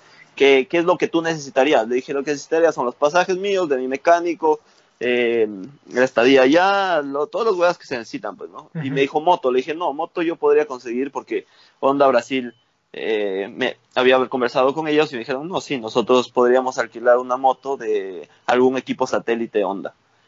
Que creo que iba a ser del Smart Top Honda, alguno de esos. Entonces me dijo, ya, moto no hay problema. Le dije, no, moto no hay problema, sería solo eso. Puta, no pasó más, nunca más me volvió a llamar, nunca nada. Después hablé con el Martín Dávalos y me dijo, pucha, weón, no voy a llegar para, para el Naciones y, y no quiero decirte sí después no. Entonces, pucha, Ah, no voy a poder llegar. Entonces ya, ya, se se esa idea. Sí. claro. Sí, Pero sea, también estaba el collo para correr, el, el suplente. estaba el collo, pero como es, o sea, como la, la, la secretaria esta de la federación nunca dijo nada, entonces ya no le dimos continuidad, ¿me entiendes? Porque Claro. si hubiera dicho sí. ya, o sea, ya está el billete para que ustedes viajen, obviamente. Claro, Nos te ibas así, cor- al- ibas o sea, le así decíamos corra al yo, collo. así- Así corra yo, ya eh, hay como females. Sí, claro, oye, oye, o, o sea, pero sí. sabes que nosotros, bueno, hemos hablado de esto todos los capítulos. Todos y, los capítulos. y- Es más, era una pregunta que te íbamos a hacer y te adelantaste. Ajá. Y, y- y la cosa es que todo el mundo siempre ha dicho, los invitados y nosotros siempre ha dicho, o sea, nosotros tenemos un equipazo, o sea, ya desde hace va- varios años, Sí, o sea, claro. entre tú, el, el, el Collo y, y el Martín Dávalos y después ahorita también el, el, el Martín Castelo, loco, es un equipazo que como tú mismo dijiste, o sea, yo no creo que en los últimos años ningún equipo latinoamericano haya tenido un equipo tan fuerte, o sea, Sí, sí, tienen full chance de clasificar y, y no te digo que van a estar ahí peleando el primer lugar, pero, pero de que clasificar yo creo que de ley. Y, o sea, que Sí. sería, sería increíble, pero chuta, qué pena que no se haya dado. O sea, bueno, no sé, no, Sí, no o sé sea, si mira, habrá chance algún rato. Ojalá, ojalá. Yo me cago de ganas por correr eso y representar a Ecuador, que como les digo, o sea, yo no tengo nada contra Ecuador. Soy, soy un poco tal vez remordido de que nunca pude No completar nada allá, pero, pero puta, es mi país, pues, weón. O sea, Claro. obviamente con todas las huevadas, o sea, yo amo donde nací, ¿me entiendes? O sea, yo me crié en el Valle de los Chillos y a mí no, no hay lugar más bacán para mí que el de ahí, o sea, que la pista Sí, del sí, Peluso, sí. que la pista de los Tres Guavos, o sea, del puta, weón. o sea, yo soy de allá, ¿entiendes? Sí, sí. Eh, sí. Ahora, No, y- y- para y- clasificar nosotros necesitamos 31 puntos. Ujú. Ahorita, en ahorita el vas a ver- 2007 ahorita- que fuimos con el Benenaula hicimos 31.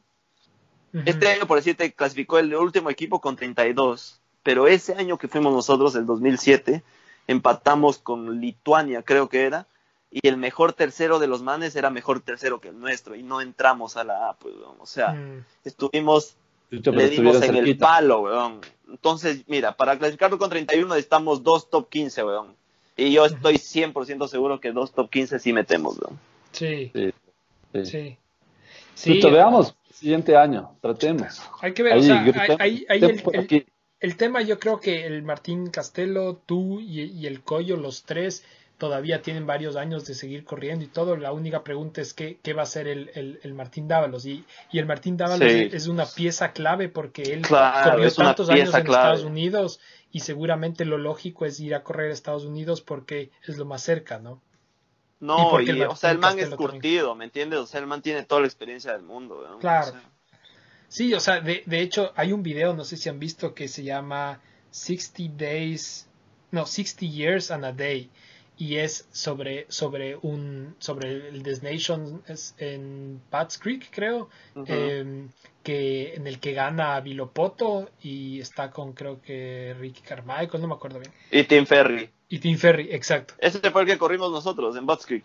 Ah, ese fue, exacto. Sí, y ahí, claro. ahí, ahí está, ahí está, ahí está, ahí está, entonces justo eso. Y justo quería comentar, y ahí está la, la- el video y habla justo del Martín, o sea, y, y pucha, hubiera sido increíble, ahí estuvieran justo cerquita, o sea, tú mismo dijiste, yo no sabía que era justo Claro, ese pero, Sí. pero ahí tú ves, o sea, el, el Martín igual estuvo adelante y, y con las justas les faltó, o sea, sí hay chance. No faltó, o sea, si el, si el, si el veneno hacía, creo que eran tres o cuatro posiciones más, porque el man hizo 32, el Latvia es el, del man de Lituania, de donde no sé dónde era, hizo 32, y el veneno hizo 34, 35. Entonces, si el veneno eh, hacía un poquito más, entrábamos, weón. No necesitábamos ir a la final B, que la final B es toda una odisea, weón. Claro, claro. Qué. Pero, pero está bien, weón, o sea, Y- algún rato entraremos, weón. Sí, sí, sí. Ojalá. Ojalá, ojalá, ojalá. Y si no, y si no, aunque sea, o sea, yo justo lo iba a decir antes, aunque sea como Perú, o sea, ustedes ahorita en Perú Sí. igual tienes buenos pilotos y, y ve, yo creo que nadie, no he oído nunca a nadie que diga, ah, este man se fue a Perú, qué verga, sino más bien todo el mundo, todo el mundo de una cacha de que, ah, qué verga, le perdimos porque, porque no hubo Sí. apoyo. Entonces, Sí, pero-. Perú, de hecho, o sea, este año eh, la federación ha hecho un trabajo súper bueno y para el próximo año quieren, tienen planes ya de mandar un equipo para las naciones. buenas. Así Ojalá. que, pucha, si lo mandan, también sería chévere. Obviamente yo quisiera ir por Ecuador porque, claro, tendríamos un poco más de chance por, por el Martín, pues el Martín, como dices, es pieza fundamental. Eh, No, y el Martín y el, y el M. Castelo o el Coyo el- o Ujú. quien sea que fuera, o sea, Ecuador tiene chances, ¿me entiendes? Sí. Sí, sí, sí. Oye, bueno, a ver, entremos al, al campeonato brasilero a que nos cuentes un poco. Mm, Sí. eh, vimos, vi- hemos visto un par de Los- carreras. eh, primero, eh, te- o sea, cuéntanos un poco en general las diferencias de, de cómo es el, el motocross en Brasil comparado con, con Perú y con, y con, con Ecuador. Verdad. O sea, obviamente los equipos son mucho más Mm. grandes, Sí. Ah, eh, hay mucho más apoyo, el nivel es, se ve súper alto, eh, pero, pero cuéntanos un, poco antes de ir ya específico a las carreras. O sea, mira, yo conocí el motocross en Brasil en el 2007-2008 que vinimos a un latino. Y ahí yo me di cuenta que era otra huevada, weón. Porque obviamente tú estás acostumbrado a ir en tu camioneta o ir en tu, en tu van tal vez, pero nunca ver una estructura grande, pues, weón, como, claro. como, como en Gringolandia. Cuando vine era un poco menos, era un poco menos porque no habían esos camiones grandes que ahora tienen las, las marcas grandes, pero, pero ya te dabas cuenta y escuchabas que, claro, los salarios y los sueldos de los pilotos brasileros eran estúpidos y que los pilotos brasileños por eso nunca salían a los latinos porque no necesitan más dinero y que por eso los pilotos brasileños no necesitan salir a correr a Estados Unidos porque ganan mucha plata acá. Y entonces entonces tú vas viendo, pues, ¿no? Entonces tú dices, puta, tú vas apuntando ya cuál sería tu plan B, porque obviamente tu plan A siempre es Estados Unidos o Europa, Claro, Claro. pero tu plan B tiene que quedar, tiene que ser en otro lugar donde, donde, donde Puedas te vivir. puede ir bien, exacto, donde puedas vivir. Y entonces bacán. un año que creo que fue el 2010, que yo corrí el latino, me fue súper bien la segunda, la segunda, siempre hacían dos etapas, una semana seguida de la otra. Entonces la segunda hubo algo curioso porque entre el viaje de la primera para la segunda se robaron todas las motos, weón. No. Las motos de los Ah, sí, extranjeros se, escuchado. ro- Ajá. entonces, se robaron las motos de los extranjeros. El Veneno, los No. Coyos, el Felipe Espinosa creo que estaba ahí también, los de Perú, los de Colombia, todos sin motos, weón. Se habían Qué robado el camión. Entonces ahí, bueno, algunos alquilaron, otros les prestaron. Bueno, yo corrí una moto prestada de Tales Vilardi, que es un piloto de KT, que era un piloto de KTM en esa época. Corrí en su moto B y gané. Y había un venezolano que no sé si ustedes han escuchado, se llama Raimundo Trasolini. Me suena, ajá. Ya, ya, con ese man siempre ha sido como que mi duelo, pues. ¿no? O sea, ese man siempre ha sido eh, desde que ten- desde 50, weón, siempre ha sido él y yo así y el Coyo, el Juanpe, la verdad, porque el, el Miguel Ángel era un poco mayor, entonces eran los duelos Yu-Gi-Oh con ellos. Entonces, bueno, esa carrera le hicimos súper bien, quedamos primero y segundo, él ganó, él ganó la carrera, la general, pero yo gané el campeonato ese año, quedó. Eh, y ahí se acercó un man de ProTorque, que es una fábrica de ropa y de casco y de todo acá en Brasil, y nos dijo, y ¿ustedes no quieren correr el próximo año acá? Aquí van a tener un, sa- un sueldo de 10 mil dólares y la huevada. Entonces dije, verga, loco. Claro. Aquí mismo es, o sea, No, no quiero. claro. si, si, ha- si hablan de sueldos de 10 mil dólares mensuales, puta, es porque, o sea, de verdad debe haber, pues, ¿no? Claro. Bueno, igual, era una persona X como las que aparecen siempre y te, te endulzan el oído y nunca pasó, 2011 nada, 12 nada, bueno. Yo llegué acá porque el 2014, justo es- curioso, ¿saben por qué? Porque acá en mi casa acaba de llegar hoy Roberto Castro, ¿le conocen? Sí. Ya, Roberto Castro acaba de venir para una carrera acá a la final. Está acá, lo estoy viendo, está literal en la sala en su computadora. Entonces, él... Saluda- salúdale. eh, Roberto, que se no para, pon- para ponerle en el, en, en- en el flyer. Ya, Y ya, también ahorita- con, con el saludo de Roberto. Ya, ahorita le llamo. Bueno, él fue chistoso porque en 2014 eh, Roberto iba a ser el piloto del equipo Escudería X. Así se llama el equipo, Escudería X. Entonces, eh, y el mecánico del equipo iba a ser eh, Juan Luis Torres, que es un venezolano que trabajó con Balbi, que es un piloto de acá. Jorge Balbi. Eh, entonces estaban armando todo, todo un equipo, pues, ¿no? La verdad es que, bueno, no sé qué pasó, se cayó lo del Roberto. El Roberto ya había firmado su contrato en Costa Rica y en Guatemala en ese año. Y en el 2014, era enero, yo estaba yendo a comprar no sé qué vaina y me llama Juan Luis. Me dice, oye, ¿cómo estás? Que dice, ¿qué? Que todo bien. Y yo, pues, me pareció raro, weón, porque nunca había hablado con él. O sea, éramos amigos, nos veíamos en las carreras, pero nada más. Y yo, no, sí, todo bien, ¿qué pasó? Me dijo, mira, eh, te tengo una oferta, o sea, te tengo una oferta para hacer. Yo dije, ¿a cuál? Eh, ¿Quieres venir a correr en Brasil? Huevón, ese rato se me paró el corazón, pues, weón. imagínate, loco, o sea, es como que... La oferta yo, que no vas a poder rechazar. Exacto, entonces yo le dije, ya, pero ¿cómo es? ¿En dónde y cómo? Me dijo, mira, estamos armando este equipo de Escudería X, yo voy a ser tu mecánico, el piloto iba a ser Roberto, pero ya no, no, no pudo decirle no a los contratos que tenía en Guatemala y en Costa Rica, y estamos buscando un piloto. ¿Quieres, ¿quieres venir a correr?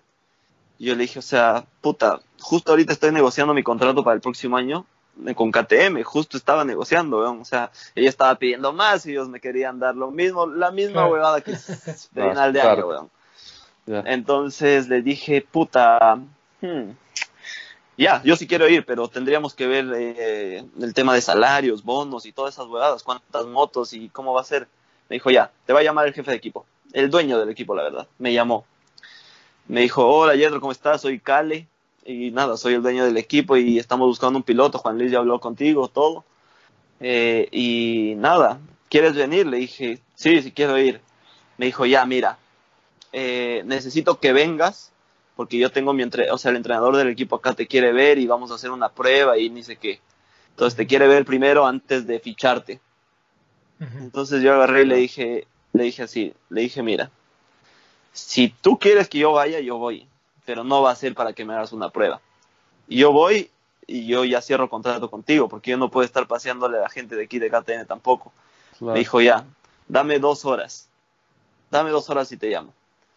A los dos horas y media me llamó. Yo dije, ya se cagó, pues ya pasó las dos horas, no me llamó, ya, ya me quedé en nada. Pensaste que era, pensaste que fue como la, la, la, ya te amo del Ministerio del Deporte y las otras llamadas.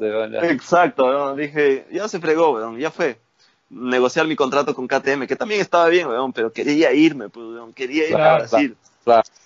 Me llamó a las dos horas y media, me dijo, ya tienes tu pasaje eh, Ah, para la fecha que yo ya le había dado y vienes acá y necesito que estés eh, acá porque vamos, estamos recibiendo las motos nuevas y vamos a hacer testing y todas las weadas.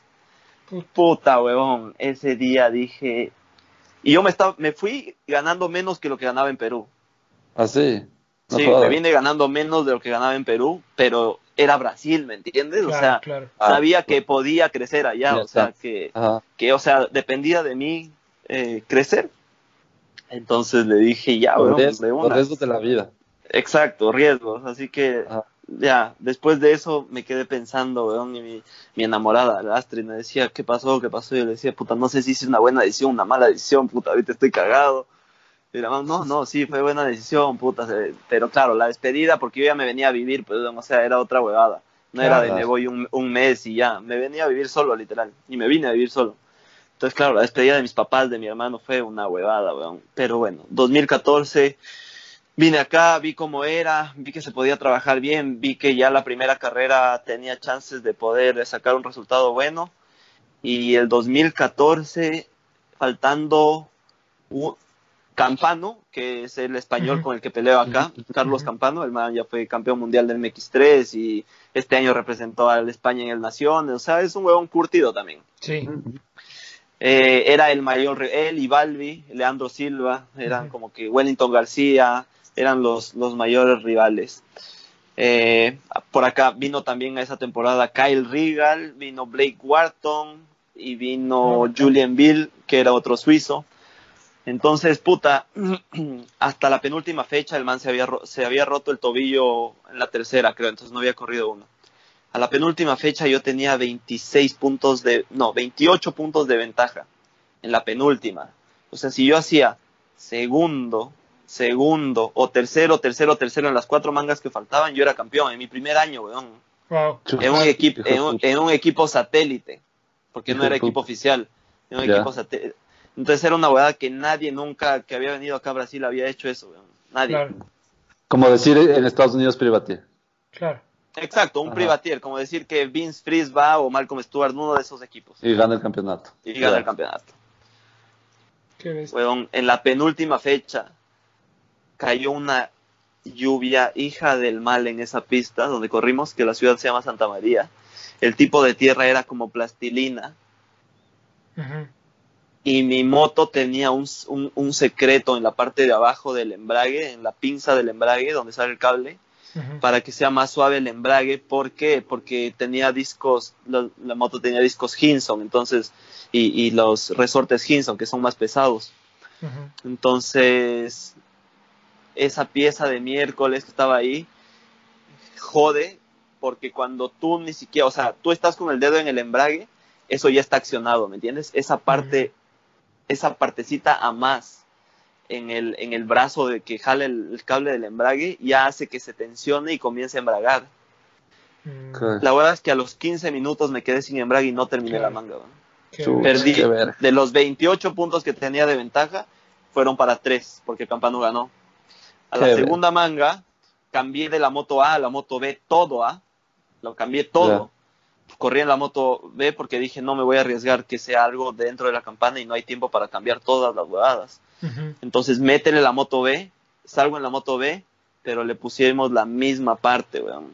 Ah, qué-. Salí, salí y a los 10 minutos me quedé sin embrague de nuevo. Y se me fue el Ah. campeonato, weón. No. Se me fue el campeonato que lo tenía asegurado. O sea, era solo terminar, ¿me entiendes? O sea, Claro. Y además, Y se fue. Imagínate después de, de- de semejante eh, primer año, hubiera sido para ti para negociar tus próximos contratos después. Una exacto, una exacto, bestia. no, iba a ser una bestia. Entonces, bueno, ya a final de ese año me comenzaron a llamar del equipo, eh, bueno, del equipo IMS Honda, que era otro satélite, del equipo satélite de Yamaha, para, para ya más o menos ver. Pero bueno, al final dije, ¿sabes qué? Me voy a quedar en el mismo equipo. 2015 fue con Escudería X también. Ese año no me fue tan bien, no pude llegar a la final del campeonato con, con chances de ganar el campeonato. Eh, así que bueno, no, no, no me fue tan bien. No, la moto que tenía no era tan buena. No habíamos invertido como en el 2014. 2016 me quedé en el mismo equipo, igual. Final de año igual, viene, llaman por aquí, llaman por acá, oye, oferta por aquí, hazme tu oferta, ya contra oferta. Es una Pero, pero ahí ya estabas ganando más que en, en Perú. Sí, O sea, el sí, sí, sí, sí, sí. sí, claro, claro. El segundo año ya estuve ganando más que en Perú. Así Ya. que el segundo año que fue 2015 ya gané más que en Perú. Para el tercer año ya gané más de lo que estaba ganando ese año, pero me quedé con ellos. Me quedé con Escudería, X- eh, Escudería X 2016. Fue un año, weón, que entre la primera y la última fecha, con Campano era la diferencia tres puntos. Llegamos a la última fecha con tres puntos de diferencia. A mi favor. Qué bestia. O sea, habían dos mangas y habían tres puntos de diferencia. La verdad es que en la primera manga largué y el man atrás, huevón, puta, el man atrás. Y yo no, o sea, sabía que el man estaba atrás y que el man iba a atacar con todo porque Claro. esa manga, o sea, era la que más o menos iba a definir, pues, weón, porque si es que yo le habría, si es que yo ganaba, le habría seis. Entonces ya iba a ser muy difícil yo perder el campeonato. La verdad es que el man atacándome, atacándome, atacándome, y yo puta pensando en mí mismo, cabrón, tienes que ser frío, frío, frío, como el hielo, frío, weón, este man en algún rato se va a, de- a alocar y va a hacer algún error. Y Dicho, son en mangas de dicho- 30 dicho, minutos, ¿no? 30 Eso te iba más a 2. decir, esos 30, más y 2. puta. Weón, dicho y hecho, en una curva el man se lanzó con todo y yo sabía que si yo me aguantaba un poquito, o sea, si yo me aguantaba un poquito, perdón, frenaba, el man se iba a chocar con mi llanta de atrás y se iba a caer, weón, porque el man entró muy lanzado. Eso Claro. pasó, weón. El man se entró lanzado con todo. Yo frené un poquito, obviamente, más de lo que debía haber frenado y el man, pum, se chocó con la de atrás y se fue al cae. Claro, y ese, rato, ese, ese Ah. truco, ese truco me acuerdo que, que nosotros también hacíamos y, y, y la idea es que eh, si no se cae se le apaga la moto porque el Sí, man claro. no está embragando. Sí, sí, pero no, yo ya le escuché dos, dos vueltas antes que el man entró lanzadísimo a esa curva y que, me, que- y que me quiso pasar por donde no había cómo. Entró lanzado, le frené un poco y pum, se fue al suelo. A lo que se levantó faltaban tres vueltas y gané la primera manga. Ya tenía seis puntos adelante del man y sabía que en la segunda manga tenía que terminar. Atrás del man, segundo y ganaba el campeonato. Claro. La segunda manga el man salió, se mató eh, y yo hice segundo atrás de, de un inglés que se llama Adam Chatfield y, y gané el campeonato, weón. Gané el campeonato de MX1 en el 2014. Eh, del putz. 2016, perdón. Del putz, Qué del putz. Qué arrecho. Pero el año anterior también ganaste, ¿o no? No, no, No. no. ¿El, el- cuál, el año 2018? 18. Ajá. Sí, bueno, entonces gané ese como, gané el campeonato como privado. Ujú. 2017 eh, me quedé en el mismo equipo porque dije, puta, mientras si me voy a, a otros equipos, menos puertas voy a tener después cuando Exacto. quiera en verdad irme, pues, ¿no? Así que voy a intentar mantenerme aquí y hasta Y ahí, pueda. y, a- y aquí siempre fuiste el piloto A, también me imagino. sí, sí, sí, sí, siempre, fue el piloto. que A. ibas a- a- tal vez capaz tenías otros pilotos que... Sí, que- exacto, cosas exacto, exacto, exacto, exacto. Entonces aquí siempre, y, de hecho yo era el único en MX1, había Ah. más pilotos en MX2. 2017 eh, llegué a la última etapa, pero como con 12 puntos atrás, o sea, no tenía muchas chances de quedar campeón, y no, de hecho no quedé campeón, ganó Campano de nuevo. Y 2018 al equipo que lo que era de Cale, o sea, prácticamente el equipo oficial Honda, Brasil, agarró y le dijo a Cale, Cale, quiero que tú armes el equipo porque te vamos a dar el equipo de Honda oficial. Ah, yo Y pensé que te los habías cambiado de equipo, pero No, weón. O sea, me cambié porque ahora estoy en el oficial, pero fue que el equipo entró a donde nosotros est- estamos. Ah, o sea, fue al revés. O sea, no te cambiaste tú, ellos se cambiaron a ti, a ustedes. Exacto, weón. Ah, exacto. Ah, Entonces, Entonces, 2000, el año pasado sí, quedé campeón. El año pasado hicieron dos categorías porque por el tema de que en la MX1 había muy pocos pilotos, la mayoría largaba 18, 20 máximo pilotos. Y claro, la MX2 era repleta, pues 36. mm, Entonces quisieron hacer eh, otra categoría para que la segunda manga sea atractiva, pues para el público más que nada. Entonces hicieron la categoría MX Elite. Elite. Eso justo te iba a preguntar. Eso yo también iba a preguntar, justo eso era la duda. Ya, la MX Elite es así. Eh, corren las primeras mangas de MX2, MX1 separado, normal, como siempre ha sido. Y la segunda manga es junta. Los 15 mejores de la MX2 con los 15 mejores de la MX1 se unen y salen. Y eso, y eso vale como puntuación de segunda manga de MX2 y MX1. Y aparte, como una puntuación de una categoría separada. ¿Me, me hago entender? Sí, sí, ya sí. Ya. Entonces, esa fue la categoría MX Elite que el año pasado quedé campeón. Eso para Ah, el show putos. chaverazo. O sea, eso se Putos, podría claro, hacer en claro. Ecuador. Y buena exacto, idea. porque, exacto, porque el show es garantizado de todas maneras, weón. O sea, tienes peleas los de adelante de la MX1 y en el medio los de MX2 y a veces un arrechín de ahí de la MX2 peleando con los MX1. Entonces, show garantizado de todas maneras. Claro, pues. claro. Qué chévere, ¿verdad? Qué Y ahora nada, weón, estamos 2019 y el domingo es la final del brasilero y yo estoy siete puntos atrás en MX1 y cuatro puntos atrás en la Elite. Así que, puta. ¿Y contra todo- quién? ¿Quién está delante del campano? Otra A vez. ver, en la, en la MX1 está primero Campano, segundo está un portugués que se llama Paulo Alberto y yo estoy tercero. Cuarto está mi compañero de equipo que se llama Héctor Asunzao, que es brasilero. Y en la Elite, la Elite está muy pendeja, weón, porque está primero... eh, Tu compañero, ¿no? Mi compañero Héctor, sí. Segundo está, Paulo. creo que Paulo, pero Ajá. creo que está a un punto, a dos. De ahí tercero está Campano a cuatro y yo estoy empatado con Campano a cuatro. Y faltan dos mangas porque la, la carrera anterior se suspendió la Elite porque la pista estaba muy, muy insegura. Ajá. Se veía, se veía la pista en esa, en, en esa carrera, se le veía la pista no tan mal. ¿Por qué le pusieron que, que estaba insegura? O sea, acá esa, eso de ley hubieran corrido, creo yo. Sí, no sí, sí. tanto polvo. Es que- así. Sí. ¿Sabes cuál es la verdad? Que, que los manes metieron agua, pero nunca, no gradearon. Entonces, como el terreno ahí era tan duro, era un espejo. Nosotros salimos a dar la vuelta de presentación y se mataron tres manes o sea, dando la vuelta de presentación, imagínate. Y la verdad es que están cuatro pilotos a cuatro puntos, entonces alguien se va a matar, ¿me entiendes? Porque Claro. puta, Ujú. vas a salir a dar todo. Entonces, bueno, ya era algo que los pilotos venían hablando hace rato con la CBM, que es la Confederación Brasileña de, de Motociclismo, que las pistas tienen que ser más, o sea, el nivel está muy alto. Sí. como para, para que las pistas estén tan con nivel tan bajo, ¿me entiendes? Claro. Sí. ¿Me, me hago entender? ¿Me Sí, entiendes? sí, sí. Pero se ven igual espectaculares. O sea, de- desde de- afuera se ven.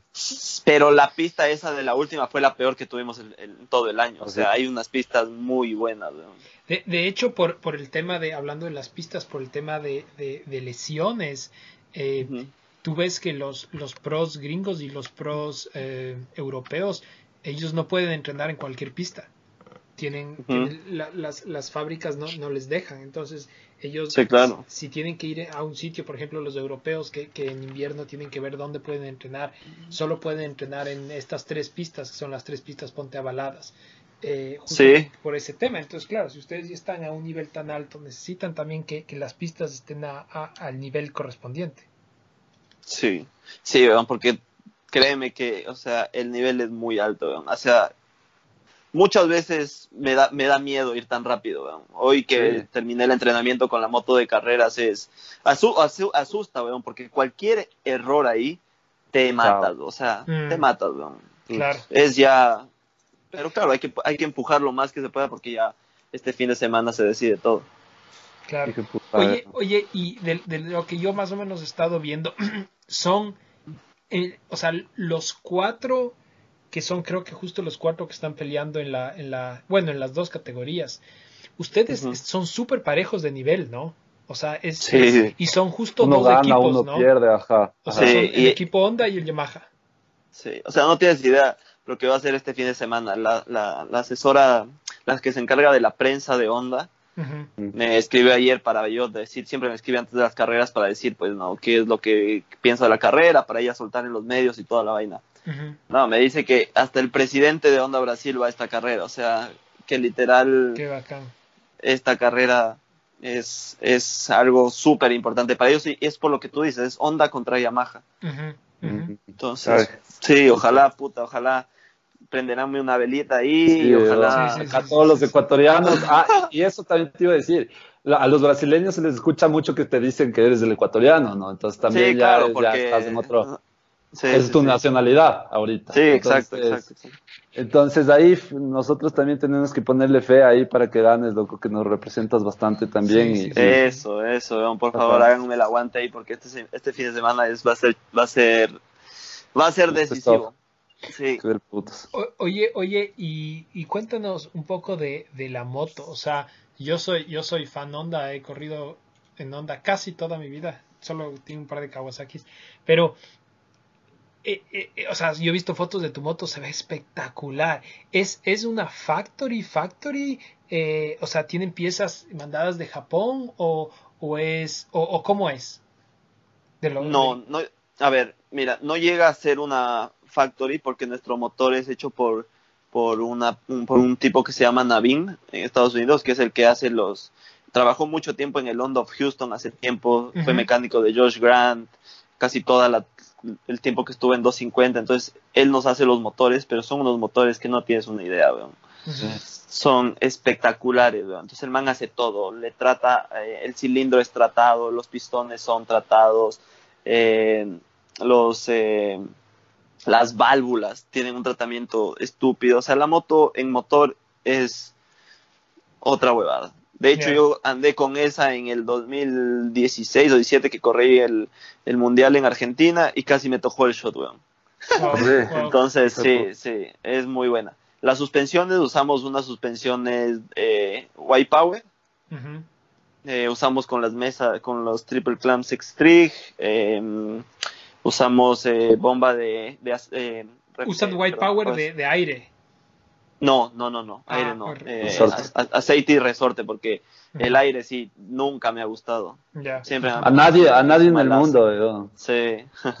Entonces, tiene eso, tiene un, eh, ¿cómo se llama? Eh, un radiador de, para, para dejarle el aceite, de- el aceite más frío, tiene bomba de agua, tiene embragues Hinson, eh, o sea, el motor tiene todo lo que te puedas imaginar y bueno, usamos ahora Yosh- Yoshimura este año. Entonces la moto es un sueño, de hecho tiene fre- frenos, tiene unos que se llaman Moto Staff, que son un- unas, unas pinzas gigantes con los discos también gigantes que frenan muy bien, frenan mejor que la KTM para que tengas una idea. Oh, Y, y básicamente eso, de tanque de, de tanque de, de fibra de tanque de fibra de carbono. Eso es hermoso, ese Eh. tanque es increíble. Sí, no, a ver, tanque, no, el tanque no lo llegamos a traer, pero bueno, es, usamos el de titanio que igual También es el increíble. que viene en la onda normal.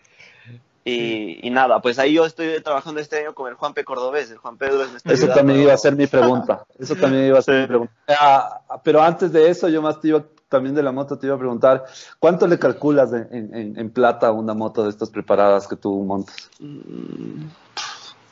Mm, ¿Solo la preparación o con la moto incluido? O sea, todo. O sea, si es que le tienes que valorar una Sí, moto. de- tienes que comprar unos unos 40 y, 40 y pocos mil dólares. Qué bestia. Mm, Sí, es puto.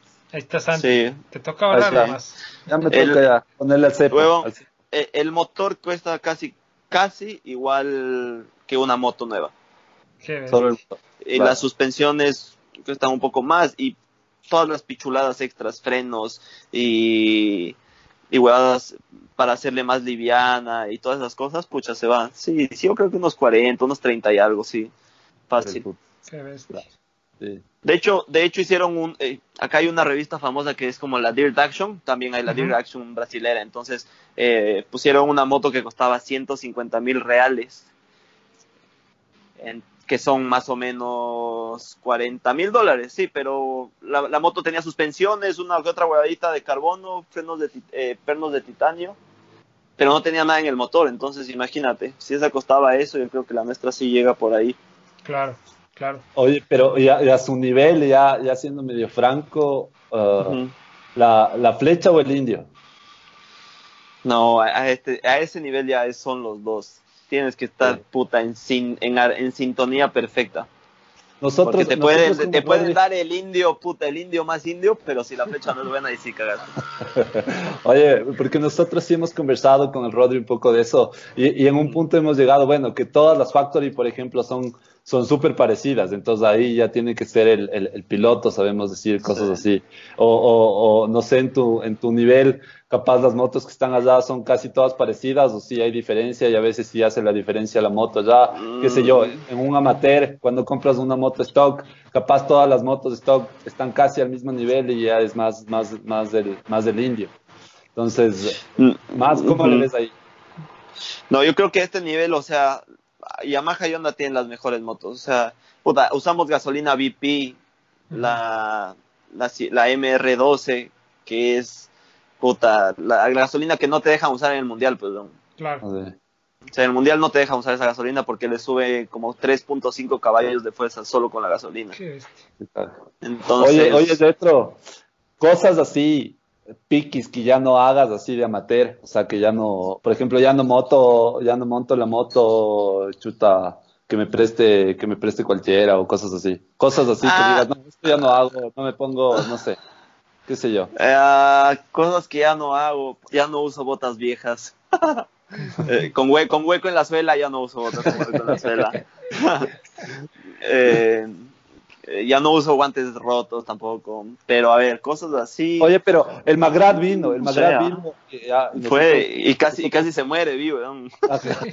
Nosotros Qué hicimos el video y ahorita me acordé, y ahorita me acordé porque tú dices ya no monto con, con, con, con guantes rotos y el man en el video sale con el guante roto, weón. No, te creo. Y es Magrat. Amateur, pues, weón. Amateur, Amateur. amateur. Por eso se cayó, por eso se cayó. Eh, Por eso No. casi se cae. Pero sí, o sea, ya. Moto en la. No me gusta montar en las motos de otros porque yo soy bien especial con. con me acostumbro a la moto y Mm. para acostumbrarme, o sea, si me subo a otra y me subo de nuevo a la mía, me demoro en acostumbrarme. Por eso Mm. no, no, no ando en moto de otros. Me demoro bastante en acostumbrarme. Por Justo eso la moto de carreras le tengo que probar dos días antes porque si no, no me acostumbro bien. Justo lo que decíamos con Rodri también por ahí, puede ser que, por ejemplo, si es que en algún punto las motos, las motos de eléctricas se comienzan a, se comienzan a masificar, sería difícil, ¿no? Tenerles, por ejemplo, para entrenamiento a esos y después montar en Sí, una claro, sí, Claro. sí, sí. No, yo creo que eso va a ser, va a ser, o sea, como para el, el, el amateur que sale, pues, ¿no? nunca va, Claro, a, claro. nunca va a llegar a ser profesional. Igual que la Fórmula E, o sea, nunca va, la Ah, Fórmula 1 va a nunca va a acabar, pues. Exacto, exacto. Y no te da miedo, nunca te ha dado, o sea, tú, por ejemplo, ¿qué piensas de las, de las motos eléctricas? Ah, mm, sí, Nunca te sí me gustaría probar algo. ¿Nunca, ¿Nunca qué? ¿No te compraras o sí, te, sí probarás? Acabas de decir. Mm, sí, sí me compraría para probar. Ah. O mejor le, o mejor me subiría en la de un amigo que ya se compró más pilas. Claro, Y le daño. Y le daño. Y le daño, le daño y ahí veo, pues, ¿no? Pero sí, así que bueno, pues así, así estamos por acá y nada, siempre atentos ahí a lo que está pasando en, en Quito, en las carreras, en la parte política también, que hubo las manifestaciones, pero ya todo está calmado, así que bacán. Y nada, yo mm, tengo, mi hija también vive en Ecuador, tengo una hija, así que en diciembre voy a estar yendo por allá para, para, para estar con ella un tiempo y todo, así que nada, pues, ojalá les pueda ver un tiempo, poder salir a comer algo, hacer algo, pues, ¿no? Sí, sería del puto. De ley, Sí, de sería chévere. Hacemos capítulo 2. Hacemos capítulo Claro, dos. claro, capítulo, que el capítulo Capítulo 1 ha estado bien, bien chévere. Los, los motos de la Guanguitagua o, o, o alguna trepita de la, de la- ¿cómo se llama de acá abajo. Comiendo, Alguna cosa así. comiendo unas tripitas. La Eh, para que claro. Ah, Oye. bueno, entonces lo que quería, lo que querían de preguntarme era lo del Juanpe. Ajá, justo. Sí, sí, yo sí estaba ahí medio pendiente. Justo cómo fue eso, ustedes se llevan bien. También me parece que le empujaste un poco también al, al, al Miguel Ángel para que vaya a correr allá y, y, y Sí, cosas así. sí, sí. ¿O cómo fue? Ustedes se llevan bien, cuéntanos más o menos de esa relación también, que en algún rato, algún rato de ley, o sea, le vamos a llamar también al, al, al Juanpe para que, que esté acá. O sea, también es- está Para que cuente sus secretos. que nos cuente las, todos sus secretos. Ajá, exacto. A ver, fue así. En 2014 fui solo yo en MX1 y el 2015 creo que fue. Sí, 2015. Cal estaba buscando otro piloto de, MX2, de MX1. Entonces yo dije, mira, tengo al indicado. Mi hermano que vive en Italia ahorita y que está una bestia y nada, quiero que venga él. Me dijo, ya, hay que traerle para probarle la última etapa del 2014. Fue la última etapa del 2014, andó súper bien y, y cerró contrato para el 2015. La pena fue que en el 2015 se, se, lesionó bastante y no pudo como que mostrar todo el potencial. Y acá estos manes te firman por un año. Así que si es que no te fue muy bien por A o B razón, eh, no, no te renuevan, pues. Así que bueno, pero el 2015 la pasamos bomba con el Miguel Ángel, puta, lo máximo. Pues como le digo, es me le conozco desde que tengo cinco años, cuatro años, de toda la vida. Así que él y el Juan Pedro son mis hermanos, pues. Y nada, para este año eh, Cale me dijo que ahora que nos cambiamos al equipo oficial, ¿qué te gustaría cambiar? ¿O qué quisieras más? O algo así. Entonces le dije, pucha, quiero trabajar con, con mi mejor amigo. Con gente de la Tacunga. me dijo, eh, me dijo, ya, pero, pero es buen mecánico, le conoces. Dije, sí, o sea, el man hizo el curso. dije, no, sí es buena nota, un poco vago, pero ya nada. entonces dije, no, el man hizo el curso en el MMI de Estados Unidos y todo. Entonces le dije, Juanpe, le llamé, Juanpe, ¿quieres venir el próximo año acá a trabajar conmigo en, en el equipo de Honda? Me dijo, pero de una, weón. Así que ese rato se armó, weón, y estamos acá guerreando y puta, para mí es lo mejor, pues, weón. O, sea, imagínate poder trabajar. Tú no colgaste el teléfono y el man ya estaba ahí tocándote la puerta. Claro. sí, sí, sí, sí, sí. Porque, porque el Juanpe también ya quería, estaba, yo también le estaba ayudando a ver unas posibilidades en Socopur, porque necesitaban un, un, eh, un, un mecánico, un jefe de mecánica de Polaris. Y como él había hecho algo de Polaris también, entonces, también le dije, pero cuando salió esta oportunidad, mejor. ¿Qué te voy a decir? Le dije de una, weón. Entonces ahí cuadraron ellos y ahorita estamos acá. Pero te va bien, o sea, ahorita él es el jefe, tu, tu, tu jefe de mecánicos allá. No, tengo, tenemos otro jefe de mecánicos que era mi mecánico el año pasado. Que es un señor ya un poco con más experiencia, pues tiene como 47 años. Él fue mi mecánico el año pasado, pero él asumió el cargo de jefe de mecánicos este año. Entonces se desocupó ese, ese espacio, pues, y cayó perfecto para el amarillito, pues. el, yellow. el yellow. Así que puta, bombaza, pues, bombazo, bombazo, todos entrenamientos. Sí, sí es chévere también verles ahí, puto ecuatorianos ahí, dándole, dándole duro, loco. Sí, puta, lo máximo. Así que es bacán, es bacán. Qué chévere, qué chévere. Bueno. Algo más, Rodri yo, solo una pregunta que es media dentro de otro tema que estábamos. Uh, Iba a decir un poco medio para enlazar la historia que yo me quedé medio, que ya son preguntas mías que se quedan ahí medio volando. ¿Tus papás se fueron por, por ustedes o, o, cómo fue la, la, cosa dentro de la historia? ¿O, o realmente ustedes fueron por sus papás? O sea, tú nos contaste medio la historia que tú fuiste. Sí. pero, ah. Ya, la historia de mis papás fue así. Ellos comenzaron a, a, trabajar con una tienda de motos chinas en Manta ahí fue cuando nosotros nos fuimos a Manta y dejamos el deporte por, por, un, por un rato porque allá nos, no tenía pistas, nada, pues en Manaví no hay nada, ñañitas, entonces... Solo la buena comida. Solo, el corviche, solo el corviche con ají.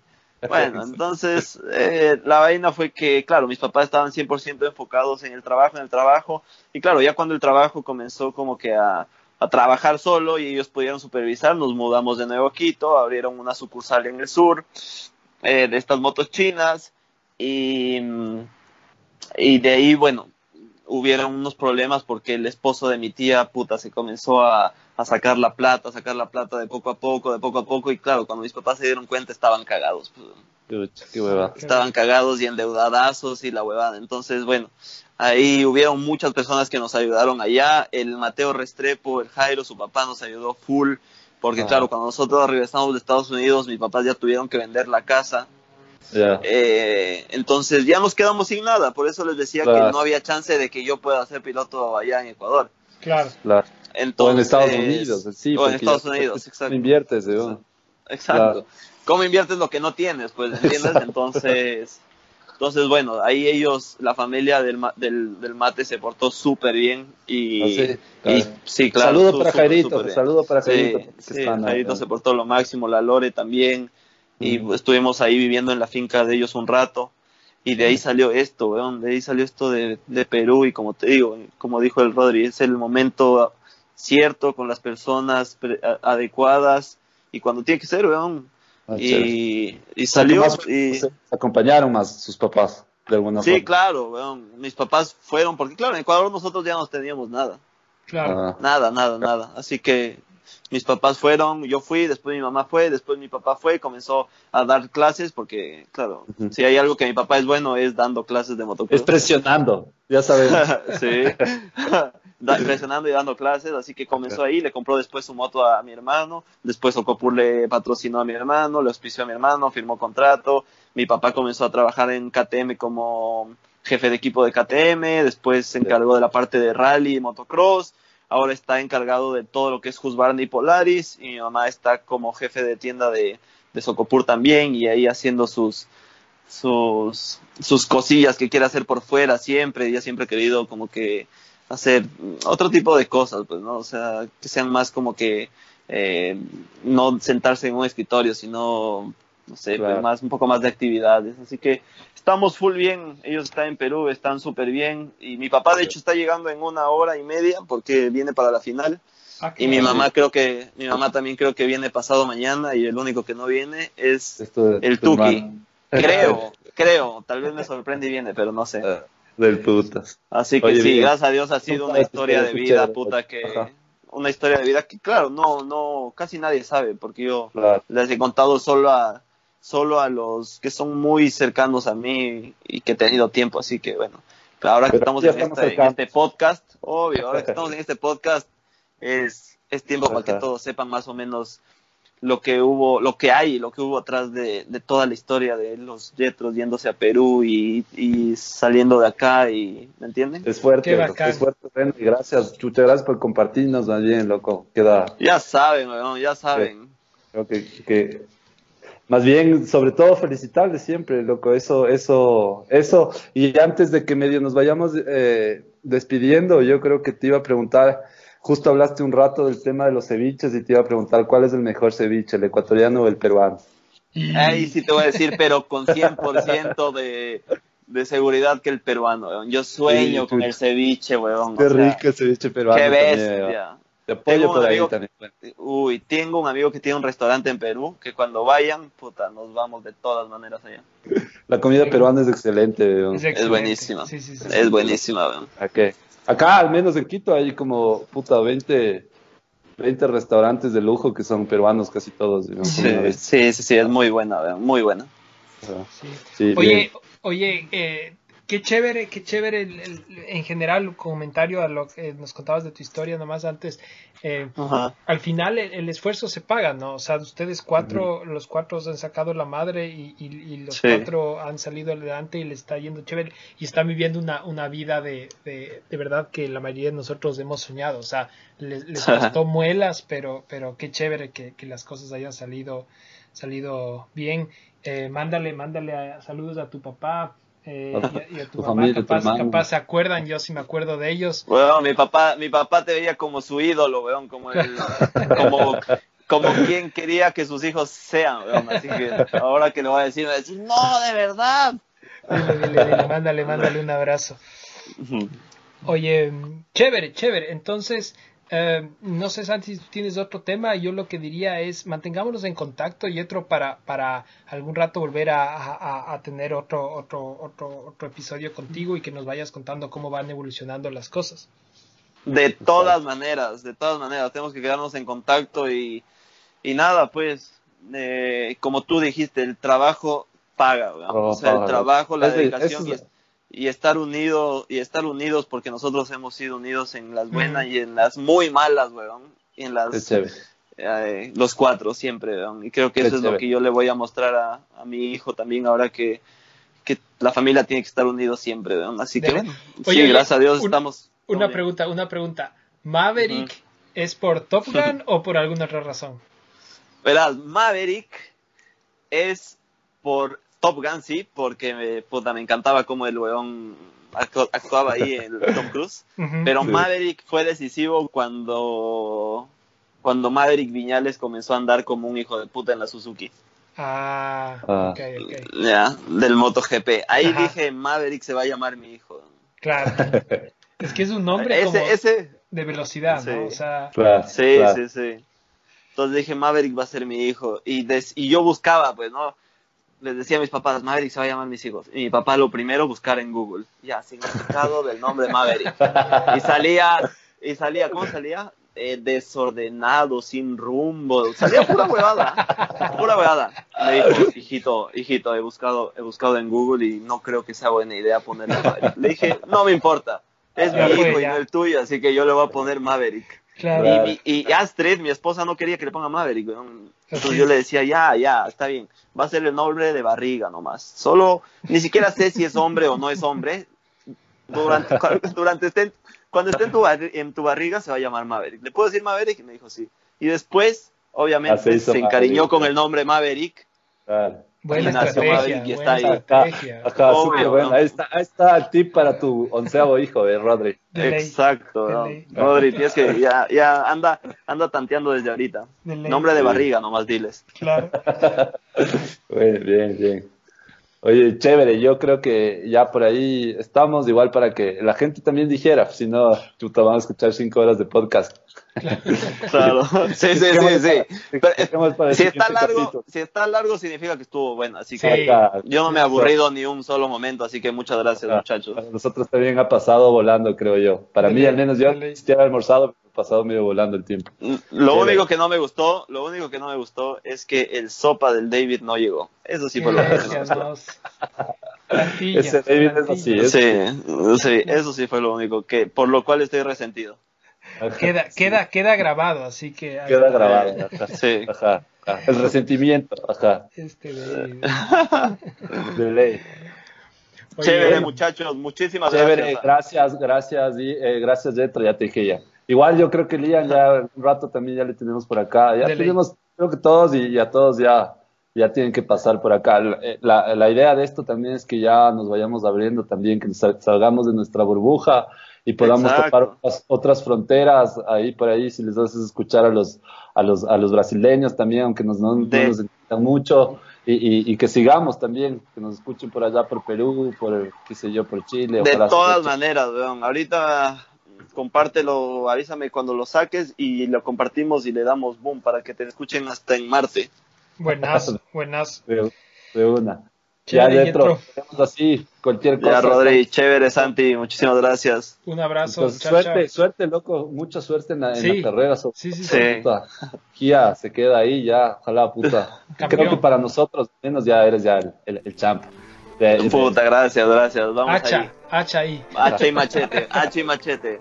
Gracias, muchachos. Dale, suerte, suerte, Zetro. Nos vemos ahí. Cuídense. Hasta la próxima. Chao, chao. Cuídense, Chao, chao. gracias. Chao.